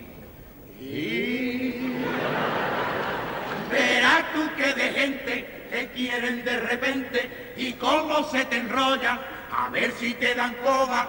Hola, don Luis, ¿se acuerda de mí? Ay, qué alegría me da de verte, te voy a dar un mojón pa' ti. Zaragatán, pim, pam, pom, zaragatán, pim, pam. Observen con atención a este portento. Zaragatán, pim, pam, pom, zaragatán, pim, pam. Las cosas que sabe hacer con su instrumento. Zaragatán, pim, pam, pom. Pero en verdad su gran afición ha sido y será tocar el fagot. Frigorífico Fagor, eres toda mi ilusión, fuente de improvisación, musa de mi inspiración. Volver fresquito, don Simón, tan, tan, tan. TV2, Canal Sur, y ahora Tele 5, Antena 3 y Canal Plus de Dale tan tontín al tum tum. Tengo que juntarme por las noches con tantum. Tengo una prima que toca el oboe y otra con trabajo. Dum, dum, dum, dum. Desde que está en el PSOE. Dum, dum, dum, dum. Tiene este ritmo algo especial. A todo el mundo le encanta un bar. Un bar del Peña, no un bar de Strauss. Y un arencón en papel de extract. Detrás, detrás, detrás de esto no hay más nada. Llegó el momento de decirle hasta luego. Nos despedimos con esta danza del fuego. Qué bien, Pero tú no te vayas a embalar, porque porque te conocemos ya. escucha, escucha, escucha, escucha, siento un cosquilleo embriagador. Ya se está descontrolando el directo y afila capaz de destrozarlo todo. Así que por favor, entérate, el popurrí se acabó, el popurrí se acabó, el popurrí se acabó. Me vuelvo loco con este ritmo tan clásico. Y hay que ingresarlo con urgencia en el psiquiátrico. Mataca Cícero, Uh. Mataca Cícero, Uh, sí, sí, ya estoy del violín. Sí, sí, sí, tanto fa zumba. Sí, sí, sí.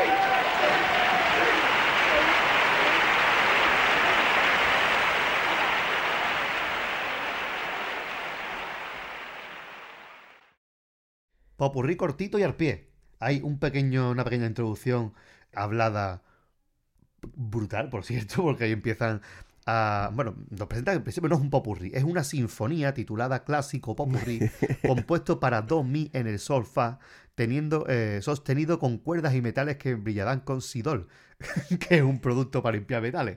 Ya ves tú, Y- escúchame lo del Sidol también. Ahí recuerdo Fluchis, Fluchis, otra vez. Eh, hoy no estoy apuntando los Fluchis, pero me vienen a la cabeza igualmente. Sí, sí, sí. Eh, cuando sacó el Noli y la Chiota de la Tengo en el bote, pues cantaba un poquito de que ella era muy coqueta, no sé qué, y terminaban diciendo que mm, hay que ver mm, Mariló o algo así, que tú ya tan solo brillas y te damos con Sidol. Decía, o sea, telita, ¿eh? La cuarteta. Pues esto de aquí. Y ya es brutalísimo lo del juego de palabras eh, de la obertura, la de tu obertura, la de tu hermana, la menor, la mayor. Eso es La mayor dificultad. la mayor dificultad y ahí sigue para adelante. Y a partir de ahí pues arrancan... Pero escúchame, eh, vamos a pararnos aquí un poco porque debe ser, primero, una genialidad y es muy complicado llevar e- llegar a esto, ¿eh? Es una Es muy complicado, o sea, el, el hecho de tú decir, Guillo, estás componiendo un, cuar- un cuarteto que hablan de música tal y cual y te pones a, hacer esta maravilla, tío, dormir en el sofá con la mayor, la menor, es que es una barbaridad. Es que es, una- es un poquito de reconocimiento a estos señores, por Dios. Y la corchea que chirinchinchear que habla una catea. Que catea. estupendamente. Y que ya la paso perfectamente a la parte musical, que todos son piezas eh, de música clásica, de ópera, etcétera, muy reconocibles y, y que tratan temas pues muy diversos. Empiezan hablando de ellos con ese momento maravilloso de versa, versa, versa, con papa, con papa, con unos juegos de, de voces, Sí, para ser sí, tres sí. personas, lo hacen muy bien, ¿eh? Dos cantaban versa, versa y otro decía con papa, así como haciendo Papa, el con papa. papa, con papa. O sea, O sea, que, eh, que es la eh, música, que están haciendo las, las- la, la melodía. Maravilloso. Y después siguen hablando de la Expo, bueno, de la primitiva y todos esos amigos que te salen cuando sigue la primitiva, la Expo con toda la corrupción que puede mover cualquier evento en España, ¿no? O en Luego- el mundo. Luego siguen con Hermasa y la habilidad con su instrumento, aunque su instrumento favorito es el frigorífico fagot. Eh, fagot, fagot, que es un instrumento, ¿sabes? Y me viene a la mente la chirigota callejera de Silencio, hacerme el fagot. Eh, sí, la de los, de los del perchero, creo recordar, uno de sus primeros años. Luego siguen hablando de las cadenas de televisión privada que estaban surgiendo.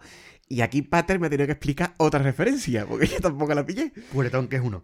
Porque es el, dicen- momento, Sí, es nos el di- momento en el que surgen todas las televisiones eh, privadas. Eh, recordemos que hasta entonces pues existía Televisión Española y la 2. Entonces aquí se empiezan a, a surgir pues Antena 3, Telecinco, Canal Plus, con que era de pago, tenía parte de su contenido En en abierto. Y también empiezan las autonómicas, es decir, que ya empieza a surgir una figura ahora mismo indispensable en casi cualquier eh, casa, que es el teléfono, eh, el mando El de distancia. Sí, sí, totalmente. Y nos dicen que, claro, de tanto darle a Armando para cambiar de canal van a tener que echarse tantún, que por lo visto es una pomada para los dolores. Efectivamente, una pomada para los dolores, tantum. Y además entra perfectamente en la musiquita. Hombre. Eh, y después siguen pues con sus primas, una que toca el oboe y la otra el contrabajo desde que está en el PSOE. Y queda ahí como... Y después pues eh, habla de que la gente le gusta el bal, pero no el bal de Strauss, sino el bal de Peña. Y, y, Y luego siguen diciendo que de Strauss de eso no hay nada más. y ya- y da paso qué? al final. Efectivamente, me parece de verdad. O sea, si ustedes me vieran a mí preparándome esto, descojonado, porque es que la palabra, es que no, no tengo otra palabra para Doy fe. decirlo. Descojonado después de escuchar de Strauss de esto no hay nada. ¡Oh! ¡Qué grande! ¡Qué arte más grande! Y efectivamente, termina el popurrí referenciando a Manuel de Falla. O sea, la música que, que- que están eh, tarareando, están referenciando con este final popurrí es la, una melodía muy conocida de Falla. La danza del fuego de, del fuego. amor brujo. Maravilloso. Y todo con música muy reconocible, muy bien cantado todo. Y un popurrí que, bueno, que se de- de- despista un poco y se destaca porque es todo cantado, quitando esa introducción primera. De verdad que los popurrí normalmente de los cuartetos eran partes cantadas y partes parodiadas. Aquí, sin embargo, todo cantado. Y dura cinco minutos con esa introducción a hablar que es maravillosa. ¿Y para qué más? Porque el Peña al fin acaba volviéndose loco, está harto del violín y se la acaban arrastrándoselo del escenario. y, y ahí acaba este maravilloso repertorio. ¿eh? Efectivamente. Está muy bien, repetimos, como de vez en cuando, incluso en la, en la parodia de, mm, de la reina, eh, el Peña dicen al principio que está un poco sordete, hacen referencia muy sutil, muy de vez en cuando a esa sordera. Eh, nunca pierden de vista el tema de la música, porque incluso en la parodia de la, de la, de la reina hay momentos en las que tararean, le tararean esa música de irse a dormir, la, la tararean. Y, y es impresionante, lo recargo de nuevo, cómo estos buenos señores tienen la afinación al milímetro, ¿eh? Cuando hemos visto cuartetos en los últimos años con premios que han cantado fatal, hasta con guitarra. Y esta gente sin ningún tipo de instrumentación, la verdad es que lo hacen de una forma magistral. Es absolutamente brutal. Por cierto, no utilizan ni claves. Porque utilizan, dan golpe con el violín. Exacto, exacto. Sí, sí, sí. Llega un momento en el que lo dicen al principio. También se. Creo que se deja bastante claro en el audio. Dice que no usan palos, sino que usan violines y dan golpes en el, en el violín, que le han puesto también una maderita para que, para que se escuche más. Si mal no recuerdo, ¿verdad? No, es el violín tal cual. Como Ah, era violín de- tal cual, eso, cierto. No era de verdad. Con violín ya es mucho caro ya. Hombre, final diré.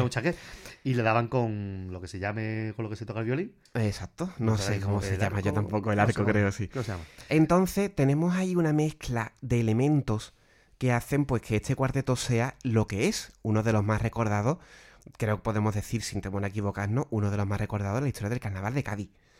Todo el mundo tiene, le guste o no el estilo de cuarteto este, todo el mundo tiene en el horizonte que existió un cuarteto que se llamó Tres Notas Musicales y que está considerado como uno de los mejores o el mejor de la historia, ¿no?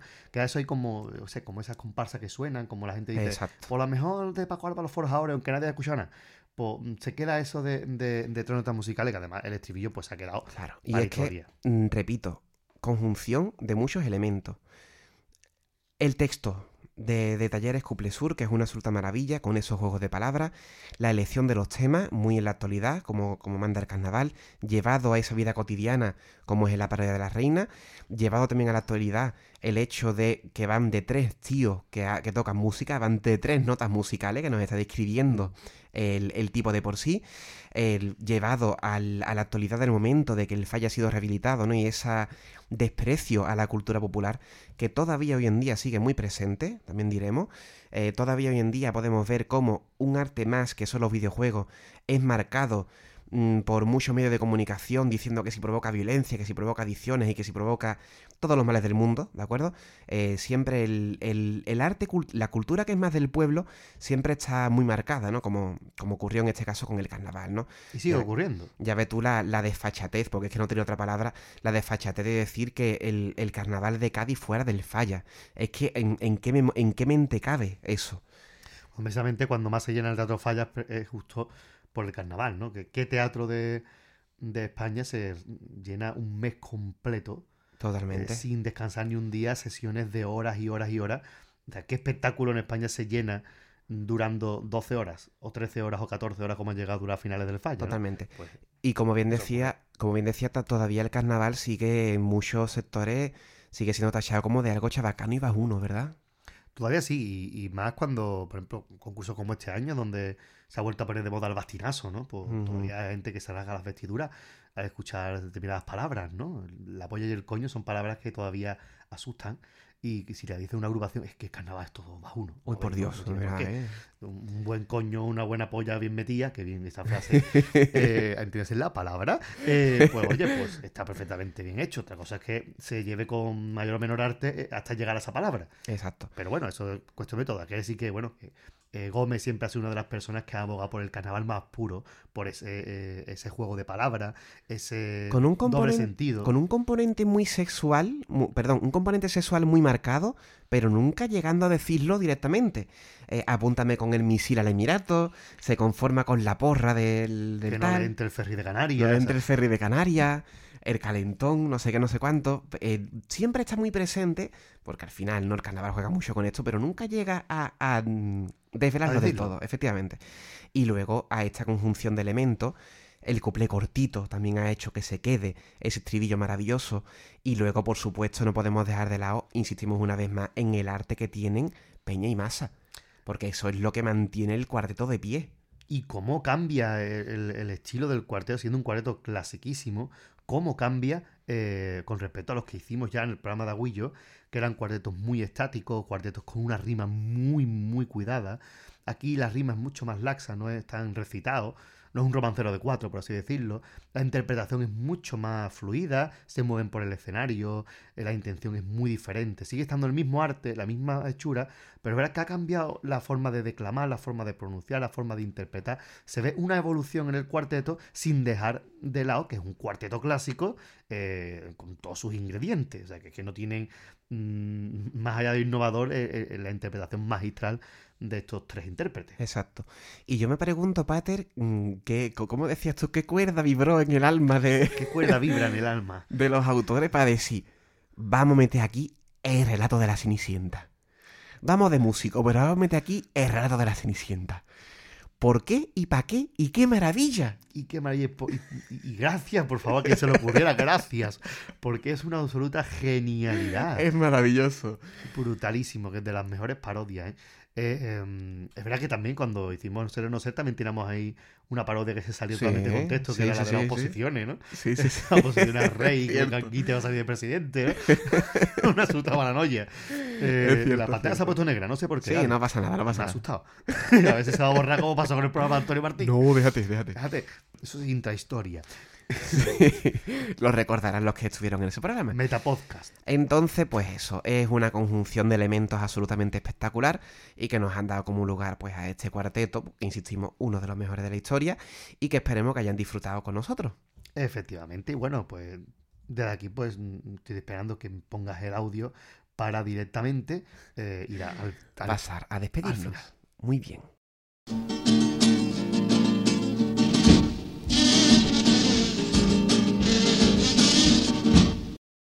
Pues aquí nos ha quedado este análisis del bonito. cuarteto.